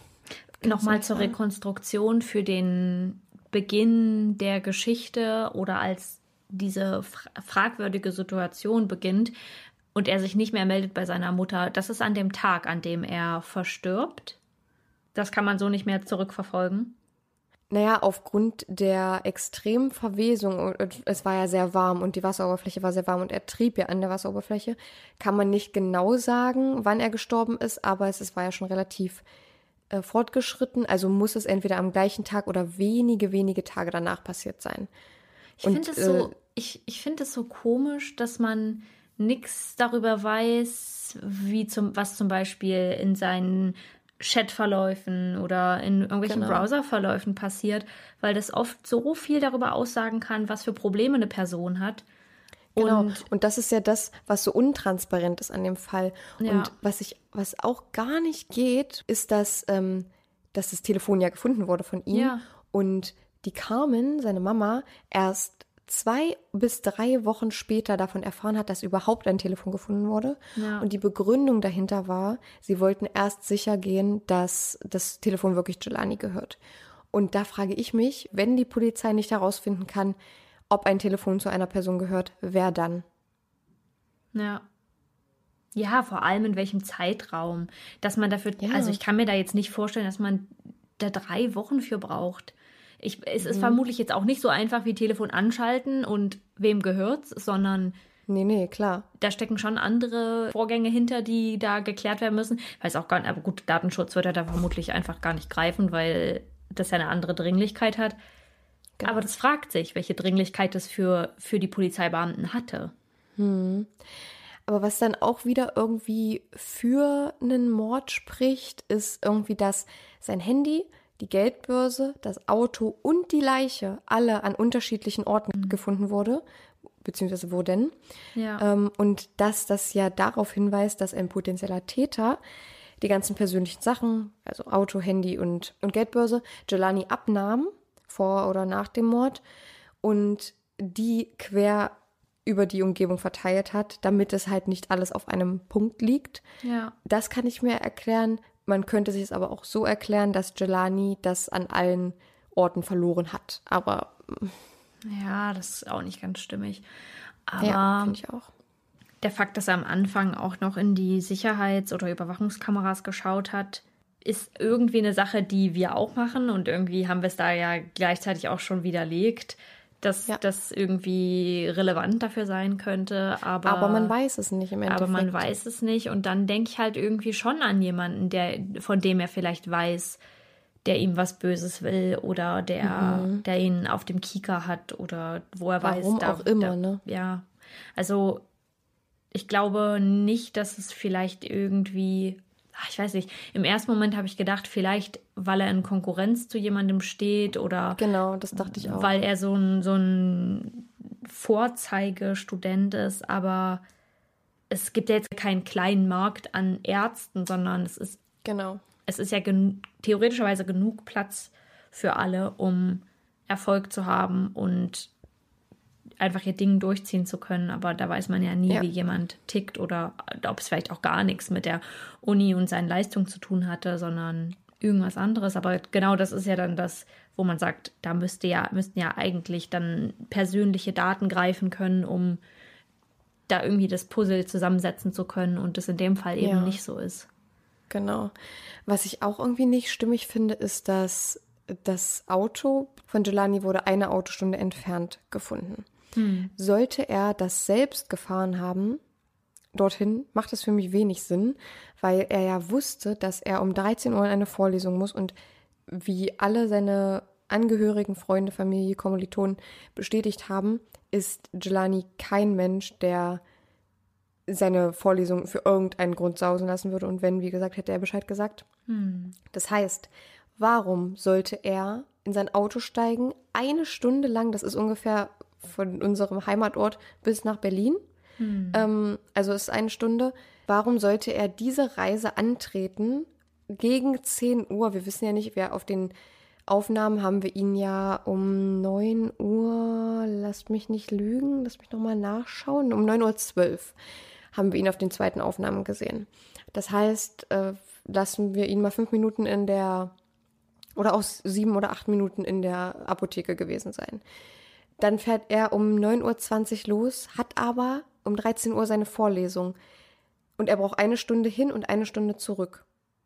Warum sollte er das tun? Einfach nur, um dort baden zu gehen? Oder, also das, es, es macht für mich vorne und hinten keinen Sinn, weißt du? Ich, ich überlege gerade, er war ja vorher einmal bei einer Vorlesung, oder? Äh, Ganz mor morgens, ja. Morgen. Auf dem Campus wurde er um, ich glaube, 7.20 Uhr, gegen 7.20 Uhr ähm, am Morgen aufgenommen, wie er dort in, in guter, gut gekleidet langläuft. Und ich gehe davon aus, dass er schon eine Vorlesung hatte. Auf jeden Fall Ja. war er auf dem Campus. Ja, fragwürdig, warum er sich, warum er erst gut gekleidet ist, dann in die Apotheke geht, etwas anderes anhat und dann sein Auto später dort aufgefunden wird und das, ja, also ich hatte gerade sein Kopf, Auto? was macht er in der Apotheke? Weil wenn er jetzt irgendwie eine Erkältung gehabt hätte oder so und er mit seiner Mutter jeden Tag telefoniert, hätte ich mir vorstellen können, dass seine Mutter davon weiß. Mhm. Was hat er in der Apotheke gemacht? Was brauchte er da? Und damit Genau, will ich jetzt nicht den Gedanken des Suizids unterstützen. Aber ich frage mich halt gerade, hat er sich irgendwelche Medikamente geholt? Die hätte man ja eigentlich im Blut nachweisen können oder im Körper. Genau. Ähm, genau. Aber hat er Und die waren ja auch nicht im Auto oder so. Ja, stimmt. Man hat keine Überreste von Medikamenten gefunden. Genau, und ähm, das habe ich auch öfter gelesen, das hatte ich jetzt nicht mit reingenommen, aber die Familie hat mehrmals versucht, über den Instagram-Account der Apotheke irgendwie die Leute zu kontaktieren, irgendwie rauszufinden, Ja.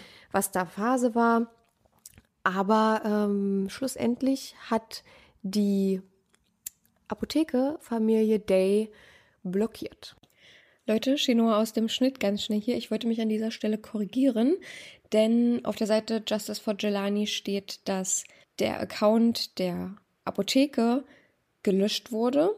Und das ist auch der Fall. Also der Account existiert nicht, beziehungsweise ich konnte ihn nicht aufrufen. Die Screenshots der Familie Day sahen aber eher so aus für mich, als wären die blockiert worden.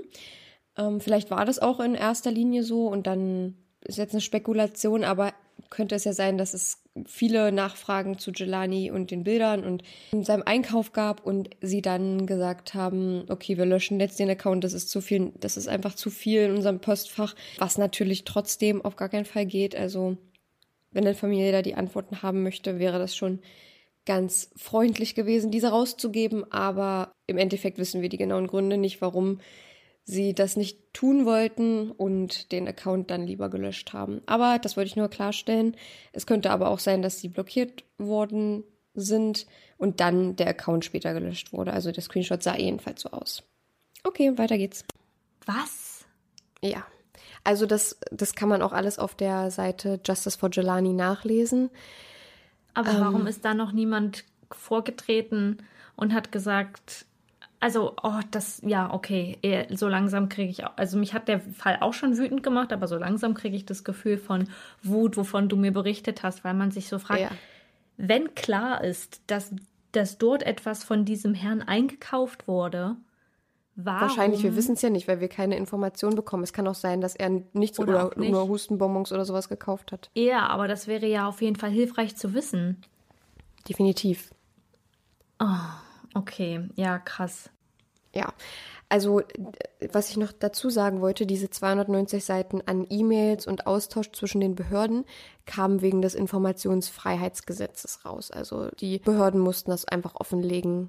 Also sie dachten, dass es auch gut für sie wäre, weil das ja darlegt, was sie gemacht haben in den letzten Monaten ähm, und wer da nicht auch alles involviert war und so. Aber wie kann es sein, dass da 20 Behörden involviert sind und es keine Anhaltspunkte gab? Es gibt ja nichts. Es gibt einfach Ja. gar nichts. Ja. Außer wir wissen, das Einzige, was wir wissen, ist, dass er tot ist. Und Ja. wie, wissen wir aber nicht. Es gibt regelmäßig so ganz, ganz kleine Mini-Informationen, aber nichts, was irgendwie Aufschluss darüber gibt. Und ähm, in den letzten vier Monaten kam so gut wie gar nichts mehr, Ja. außer eine sehr, sehr gute Nachricht. Und zwar gibt es einen Fortschritt, weil das Jelani Day Gesetz gerade dabei ist, verabschiedet zu werden. Also es sieht gerade gut aus in die Richtung und das Gesetz sieht vor, dass das FBI eingreift, wenn der Gerichtsmediziner menschliche Überreste nicht innerhalb von 72 Stunden nach der Entdeckung identifizieren kann. Also dann nach 72 Stunden muss es dem FBI übergeben werden Ja. und das ist das Jelani Day Gesetz. Und das ähm, ist gerade auf einem guten Weg verabschiedet zu werden und die Familie ist auch guter Dinge und es sieht echt gut aus in der in dem was nicht so gut aussieht, ist, ähm, dass es leider, leider viele Leute gibt, die den Fall ausnutzen, um selber Profit damit zu machen. Und das sind die Leute, die Fake GoFundMe-Seiten erstellen Wow. die sagen, hier, das ist für unsere Ressourcen, für den Fall Jelani und ähm, stecken sich das aber selber in die Tasche. Ich nie und verstehen. deswegen, genau, und das ist, das ist einfach das allerletzte. Und deswegen möchte ich euch einfach mal den richtigen Link unten in die Beschreibung packen, falls ihr Interesse habt, da was zu spenden, ähm, dass ihr auch den richtigen habt. Und Ihr könnt auch gerne auf der Seite Justice for Jelani gucken, weil da wird ziemlich oft gepostet, diese Seite ist fake, diese Seite ist fake, bitte spendet nicht an diese Seite, die einzige richtige Seite ist diese. Also, dass man da nicht ins offene Messer läuft. Ja, krass. Boah, also der Fall ähm, ja, nimmt einen ganz schön mit und ähm, hat mich auf jeden Fall sehr zum Nachdenken angeregt. Und wir hoffen natürlich, dass das auch bei euch der Fall ist und dass ihr euch Gedanken darüber macht und vor allem nicht nur um diesen Fall, sondern um das Thema allgemein und euch vor allem, wenn ihr in dieser privilegierten Situation seid, bewusst die, dieser, dieser Sache bewusst seid und euch immer bemüht, noch mehr zu lernen und noch mehr dafür zu tun, dass es in eine Richtung der Gerechtigkeit und Gleichheit geht. Und dass ihr nicht nur bei euch bleibt, sondern versucht, mit Menschen in eurem Umkreis damit, darüber zu sprechen. Das ist so, so wichtig, vor allem mit euren Eltern, mit euren Großeltern, mit Freunden und irgendwie aufsteht für die Menschen. Und ich kann es nur noch mal sagen, auch wenn ich immer das Gefühl habe, ich bin weltoffen und bin mir dem bewusst, wurde mir heute bewiesen, dass dem nicht zu 100 Prozent so ist und dass auch ich immer noch zu lernen habe und das okay ist, weil wir können Ja. nicht in Anführungsstrichen perfekt sein. Das ist so ein dummer Satz in dem Zusammenhang. Aber natürlich kann man nicht alles wissen, kann man nicht immer an alles denken, aber man muss sich bewusst sein, dass das so ist und alles dafür tun, dass es besser wird und dass man jeden Tag irgendwie einen Schritt mehr in die Richtung geht, da eine Gleichheit zu schaffen. Vielen, vielen Dank, dass du den mitgebracht hast. Möchtest du noch irgendwas sehr abschließend sagen? Ja, ich möchte gerne abschließend sagen, dass ich hoffe, dass wenn ihr den Fall hier heute mitnehmt, und das tut ihr ja hoffentlich, weil ihr, denke ich mal, wenn ihr hierher gekommen seid, auch zugehört habt, dass ihr ihn dann, ihm dann eine Stimme gebt. Wir werden Ja. ja auch wieder Bilder dazu posten und dann könnt ihr sehr, sehr gern das reposten, damit die Leute auf unsere Folge aufmerksam werden und hier mal reinhören, weil das ist so, so wichtig, dass dieser Fall mehr Aufmerksamkeit bekommt. Die Familie von Jelani hat die Nummern vom Polizeibüro in der Nähe öffentlich geteilt und sie möchten äh, gerne teilweise 10.000 Anrufe am Tag erreichen. Ähm, bei den einzelnen, ja, damit, damit es überhaupt gehört wird. Und das Mindeste, was wir tun können, und das meinte ich mit meinem abschließenden Satz, ist, dass wir seinen Namen in die Welt raustragen können, auf ihn aufmerksam ma- machen können, auf die anderen Leute aufmerksam machen können, die verschwunden sind und nicht gehört oder gesehen werden. Ja. Und das ist, es ist einfach so wichtig, dass ihr, also teilt gerne unsere Folge und das ist jetzt nicht nur, damit wir hier irgendwie Klicks machen, das ist, weil es uns wirklich wichtig ist, Ja. dass solche Fälle auch gehört werden und ähm, es ist genauso wichtig, dass der Fall von Gabby Petito gehört wird und äh, der Fall von allen weißen Menschen, aber es ist definitiv genauso wichtig, dass Ja. die Fälle von den People of Color auch gehört werden und das geht ja so weit bis ähm, in die indigenen Völker, was da, das wird auch teilweise gar nicht berichtet und es ist echt traurig, wenn man das so sich und das ist uns also mir auf jeden Fall und dir ja auch bewusst geworden und ich denke einigen ja. von euch auch. Und deswegen ist es super, super wichtig, dass jetzt mindestens ein paar tausend Leute auf jeden Fall jetzt mehr über den Fall Bescheid wissen und das ist schon auf jeden Fall eine Errungenschaft für uns. Ja, und damit möchte ich auch nochmal sagen, auch wenn das vielleicht für einige, die das jetzt hören, ich weiß nicht, komisch klingen mag, vielleicht auch für einige, die uns persönlich kennen, die das glaube ich, manchmal auch ein bisschen unterschätzen, was für eine Reichweite wir momentan mit dem Podcast haben, mhm. weil wir können jetzt mal, ohne Zahlen zu nennen, sagen, dass wir unglaublich dankbar sind, dass ihr uns so zahlreich hört und dass wir so viele liebe Nachrichten bekommen und dass wir ja. den Podcast schon so weit bringen konnten. Das ist unglaublich und äh, ich wollte jetzt sagen, dass es uns wichtig ist, dass wenn ihr solche Fälle kennt, zum Beispiel auch aus Deutschland oder die mit ja nicht nur deutschsprachigen Menschen zu tun haben, aber die, wo es vielleicht wichtig ist, dass man vor allem deutschen Zuhörern da ähm, diese Geschichte mitgibt, dann meldet euch gern bei uns, weil wir können sagen, ähm, dass wir, wie gesagt, einige, einige tausend Zuhörer haben und das kann schon ein bisschen was bewirken, wenn es nur hilft, da Aufmerksamkeit zu schaffen. Also wenn ihr da mhm. Ähm, Fälle habt, dann lasst uns die gerne zukommen. Wir wollen uns damit beschäftigen und wir wollen uns ähm, dem Ganzen bewusst sein. Und ja, wir hoffen, ihr konntet was mitnehmen. Und wenn es nur das Bewusstsein über dieses Thema ist und den Fall. Genau, und um das alles jetzt ein bisschen aufzulockern, starten wir in unsere Favoriten, würde ich sagen, weil die Folge ist auch schon ganz schön fortgeschritten. Ich wollte jetzt, ja, ich ähm, jetzt auch.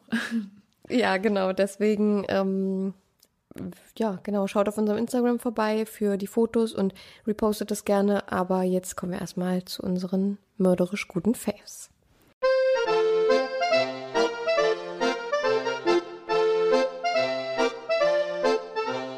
Ähm, möchtest du anfangen oder soll ich? Nee, fang du mal an. Ich habe jetzt gerade noch nichts. Also mein Favorit für diese Woche, da fällt mir auch gerade ein, ich habe vergessen, meine Kaffees zu posten. Das mache ich hier direkt nachmal. Und jetzt sagst du nicht, Ach, machst du eh nicht. nicht. Hör auf, ich hör auf, ich mach das danach. Ich mach das danach. Schreib mir das hier. Kaffee Bilder ÜD. So. Das ist übrigens immer meine Abkürzung ÜD. Deine auch? Schreibst nee, das meine aus? ist meine ist ÜC. Oder, oder so, ich schreibe einfach über oder ich schreibe einfach Überdosis. Ja, meine ÜD. Ähm, mein Favorit ist, dass ich, es ist, es ist kein, an sich eigentlich kein physischer Gegenstand, sondern dass wir am Wochenende hier in der Wohnung ein bisschen ausgemistet haben und es uh. sich sehr gut angefühlt hat. Ich hatte einen extra Schrank im Schlafzimmer, der vollgepackt war mit allen möglichen Sachen, die man sich vorstellen kann, von Make-up bis Haartools und irgendwelche Medikamente. Und ähm, ich habe daneben aber direkt noch einen anderen Schrank, der eigentlich extra für sowas ist, wo ich, ich glaube, noch drei Schubladen frei hatte, aber wusste, dass ich so krass minimieren muss ähm, hm. und aussortieren muss und mich davor irgendwie immer ein bisschen gedrückt habe. Und dann habe ich am Wochenende einen leichten Koller gekriegt und dachte, jetzt, jetzt muss ich ausräumen. Und dann hat äh, mein Freund in seinem Arbeitszimmer ein bisschen klar Schiff gemacht und die Schränke aussortiert und ich im Schlafzimmer. Und jetzt haben wir diesen ganzen Schrank aussortiert und ihn bei eBay Kleinanzeigen verkauft und der wird am oh. Donnerstag abgeholt und jetzt habe ich eine komplette Ecke im Schlafzimmer frei und ich kann nicht sagen, wie schön es ist, den Augen ein bisschen Luft zum Atmen zu geben. Ja. Zum Schauen, das denke ich, zum Atmen. Das denke ich auch zum, so zum oft. Schauen. Mhm. Ne, einfach mal, ach, man, man möchte immer so viel besitzen und so viel haben und dort noch was hinstellen und da noch was hinstellen. Und wenn dann erstmal einmal alles voll ist, dann denkt man so, habe ich zumindest nach einer ganzen Zeit realisiert, ich muss meinem Auge irgendwie mal ein bisschen Ruhe gönnen. Genau, ja.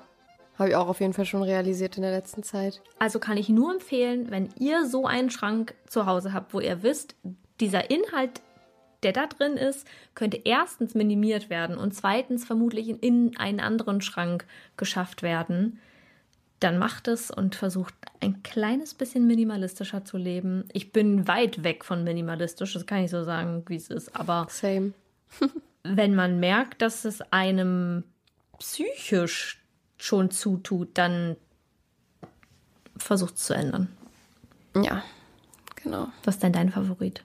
Bin ich jetzt? Ich habe heute wieder Nicht-Favoriten mitgebracht. Kann man es glauben? Oh, die sind meine Liebsten. Echt? Ich Ja, meine ja schon. nicht, weil es ist ja nicht mein Favorit. Auf jeden Fall. I love when you Leute. rage. Ich habe, nee, nee, äh, nee, so dolle ist es nicht. aber ich habe eine ähm, Kaffeemaschine. Oh. Und die, nee, die geht mir auf den Keks. Die treibt dich in den Wahnsinn.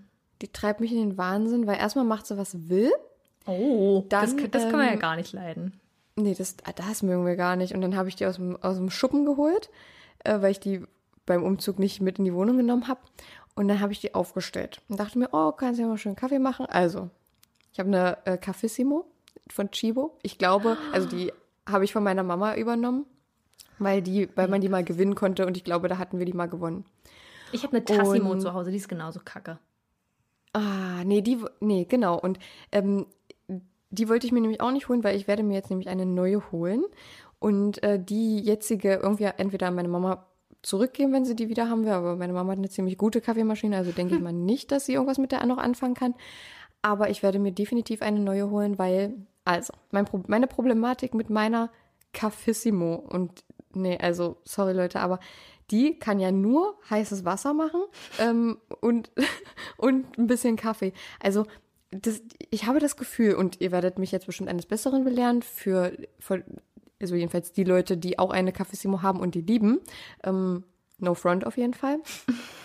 Aber ich habe das Gefühl, für diese Kaffeemaschine gibt es milden Kaffee, mittleren Kaffee und starken Kaffee und das war's. Und dann hört's auf. Und, und dann hört's auf. Und ich werde mir jetzt äh, diese Woche eine neue Kaffeemaschine bestellen. Und die Caps dafür sind richtig vielfältig. Da gibt es Snickers, Mars, da gibt's äh, Starbucks? Latte. Ja, das ja. Und dann gibt's Starbucks Latte, Starbucks Milchkaffee mit Vanillegeschmack und ich habe da richtig, richtig, richtig Lust drauf. Also mein Kaffee zu Hause muss nicht so mega krass übergut sein, weil ich find's auch mal ganz nett, sich draußen Kaffee zu holen. Ähm, aber ich kann, ich, nee, ich möchte einfach ein bisschen Abwechslung und einfach nur Kaffee. Und ja, ich weiß, man kann damit auch Tee machen. Es gibt bestimmt auch Kapseln für Kakao, aber es gibt einfach nicht die Auswahl, wie es bei der Kaffeemaschine gibt, die ich mir jetzt ausgeguckt habe. Ja. Und ähm, ja, und, und vielleicht, ja, vielleicht schmeckt der Kaffee jetzt auch nicht unbedingt so mega lecker. Ähm, und deswegen bin ich eigentlich guter Dinge, dass die neue dann besser ist. Das war genau der Punkt bei der Tassimo, weswegen ich die nie benutzt habe. Ähm, meine Eltern hatten damals eine zu Hause, oh, und das ist aber wirklich lange, lange her. Und dann hat meine Mama eine zweite geschenkt gewonnen, keine Ahnung, irgendwie hatte sie die auf einmal. Irgendwelche dann- Treuepunkte von Payback-Karte oder so. so. Dann hat sie mir die mit, ich glaube, sie hat die zu irgendeinem Tupperwarengeschenk dazu gekriegt oder so oder Ja, von so irgendeiner das Freundin geschenkt bekommen. Ich weiß ich jetzt nicht genau. Auf jeden Fall hat die hat sie mir die mitgegeben zum Einzug und ich dachte so geil, eine Kaffeemaschine. Und Ja. dann habe ich mich irgendwie daran erinnert, warum ich die zu Hause eigentlich nie benutzt habe. Ich bin ja laktoseintolerant und trinke jetzt eigentlich Mhm. auch nur noch pflanzliche Milch. Ähm, also zumindest im Kaffee benutze ich keine Kuhmilch und da gab es ja einfach nur langweilige Kapseln. Das waren ja, Ja. diese, diese CDs, die so ein bisschen größer sind. Und dann kam auch die Phase mit dem zu viel Plastik, wo ich dann dachte, oh Gott, nee, muss ich jetzt auch nicht unbedingt machen. Und habe dann aber auch so gedacht, nee, also das ist es nicht. Das ist es nicht, das nehmen wir nicht. Und dann habe ich ja irgendwann gar keinen Kaffee mehr getrunken. Aber Ja. ja. Und ein Grund, warum ich mir die auch jetzt diese Woche holen möchte, ist erstmal, weil ich keine Lust habe zu warten. Warum soll ich auch warten? Ähm, und Ich weil den ich Kaffee. und weil ich hier am Samstag Besuch bekomme von meinen Friends, Mhm. ähm, unter anderem auch von Saskia. Und wenn dann mal jemand zu einer leckeren Dessertplatte, zum Beispiel, weil wir machen eine Foodboard-Party und äh, jemand bringt auch eine Dessertplatte mit. Guck mal, zu dem Zeitpunkt ist die Folge doch schon draußen. Aber du Stimmt, tust jetzt so, als würdest du es nicht wissen, oder? An diesem Tag. Ich tue jetzt so, als würde ich es nicht wissen, aber ich Ja, weiß, ich wer bringe hier die Dessertplatte mit. Das Ja, können wir jetzt auch sagen, genau. weil jetzt ist es kein Geheimnis mehr. Genau, nee, ist ja eh, ja, genau. Ähm, aber äh, wenn dazu jemand einen schönen Latte oder so ein kleines Käffchen oder ein Espresso trinken möchte, I'm here for it und ich habe alles für euch, nicht alles, ist ganz schön teuer auch. Soll ich meine- Aber ich habe bestimmt was da. Soll ich mein Lattekännchen mitbringen? Ja. Den Leuten ein bisschen Latte Art gießen. Ja, auf jeden Fall. Ich habe definitiv. ich habe heute die beste, heute und gestern die beste Latte Art gegossen, die ich bisher gegossen habe. Ja, wir hoffen, dass wir das auch sehen. Jetzt Beziehungsweise ihr habt ja angeblich, habt ihr es ja schon gesehen. Nach dieser Folge habt ihr es schon gesehen und da habt ihr bestimmt Ja. gesagt, wow, wow, wow, das kann sie gut, wow. Ja, auf jeden Fall ähm, bin ich jetzt so ein Kaffeekonsumierer, dass ich, dass mir jetzt schon meine Kaffeemaschine nicht reicht und ähm, Same. ich und, Also, ja, und kannst du deswegen- dir mal vorstellen, dass wir vor ein paar Wochen gesagt haben, oh, ich krieg so einen zittrigen von Kaffee. Und jetzt könnte ich zwei Kaffees am Tag trinken, weil ich mir denke, ja, also ich habe jetzt zwar genug Energie, aber eigentlich würde ich jetzt gern vom Geschmack her noch mal einen trinken und ja, ich würde jetzt auch nicht oh mein Gott, durchdrehen. ich hätte ich hätte niemals gedacht, dass ich Kaffee als Genussmittel sehe. Aber wenn ein richtiger, richtig geiler Kaffee und dann dazu am besten geiles Stück Kuchen, ey, Hammer. Oder, oder ein Keks, der Oh, du musst richtig mal süß probieren, ist. Kekse zu tunken. Ja, das ist auch ganz geil. Aber ähm, ja, also äh, Kaffee, ich, also ich nehme das, ich, ich nehme das. Ich trinke, ich trinke schon Kaffee hauptsächlich dafür, dass ich wach werde. Also ich bin immer super müde und Kaffee macht das auch noch. Ich hoffe, wenn ich mal irgendwann, äh, ich hoffe mal nicht, dass ich irgendwann so krass immun dagegen werde, aber ich trinke so, so zwei bis drei äh, kann. kann. Zwei bis drei, zwei bis drei Kannen Kaffee. Schwarz. Zwei bis drei Tassen am Tag. Macht euch mal keine Sorgen, Leute. Ja, so ähm, drei, drei äh, Tassen. Ja, mehr nicht. Und dann auch schon ein bisschen Milchschaum oben drauf, auch da, einfach fürs Feeling. Machst du den mit so einem Rührbesen? Na, ich habe ich hab so eine Kanne, da ist so ein Rührdings, so eine Spirale drin und das ist jetzt auch nicht so mega gut, weil der ist immer so, hat so grob blasig irgendwie. Ja, der wird so fest, Ähm, ne?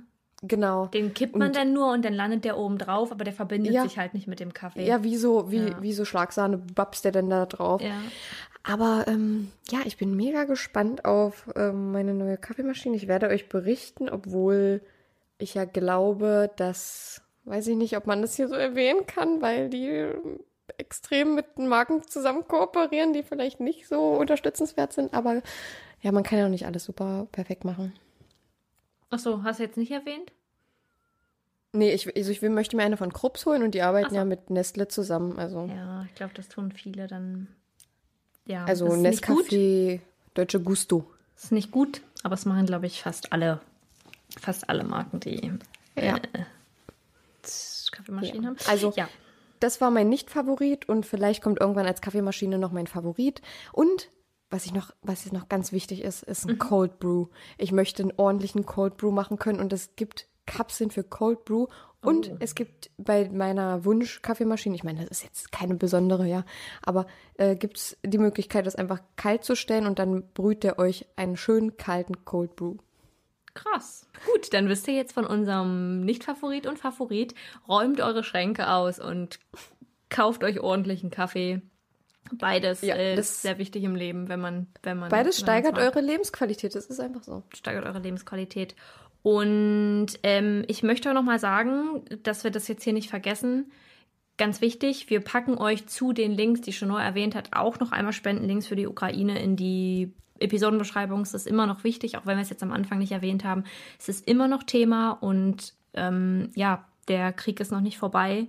Geht auf Und die Menschen sterben Friedensdemonstrationen. noch Die Menschen sterben noch immer und die Menschen müssen noch immer für ihr Land einstehen und ähm, ihre, ihre, ihre, ihr Land verteidigen und ja, ähm, genau, die Links sind in der Episodenbeschreibung und wenn ihr unsere Favoriten sehen wollt, dann schaut gerne auf unserem Instagram bei überdosis.crime.podcast Mit OE, wir hätten es fast vergessen, oh mein Gott.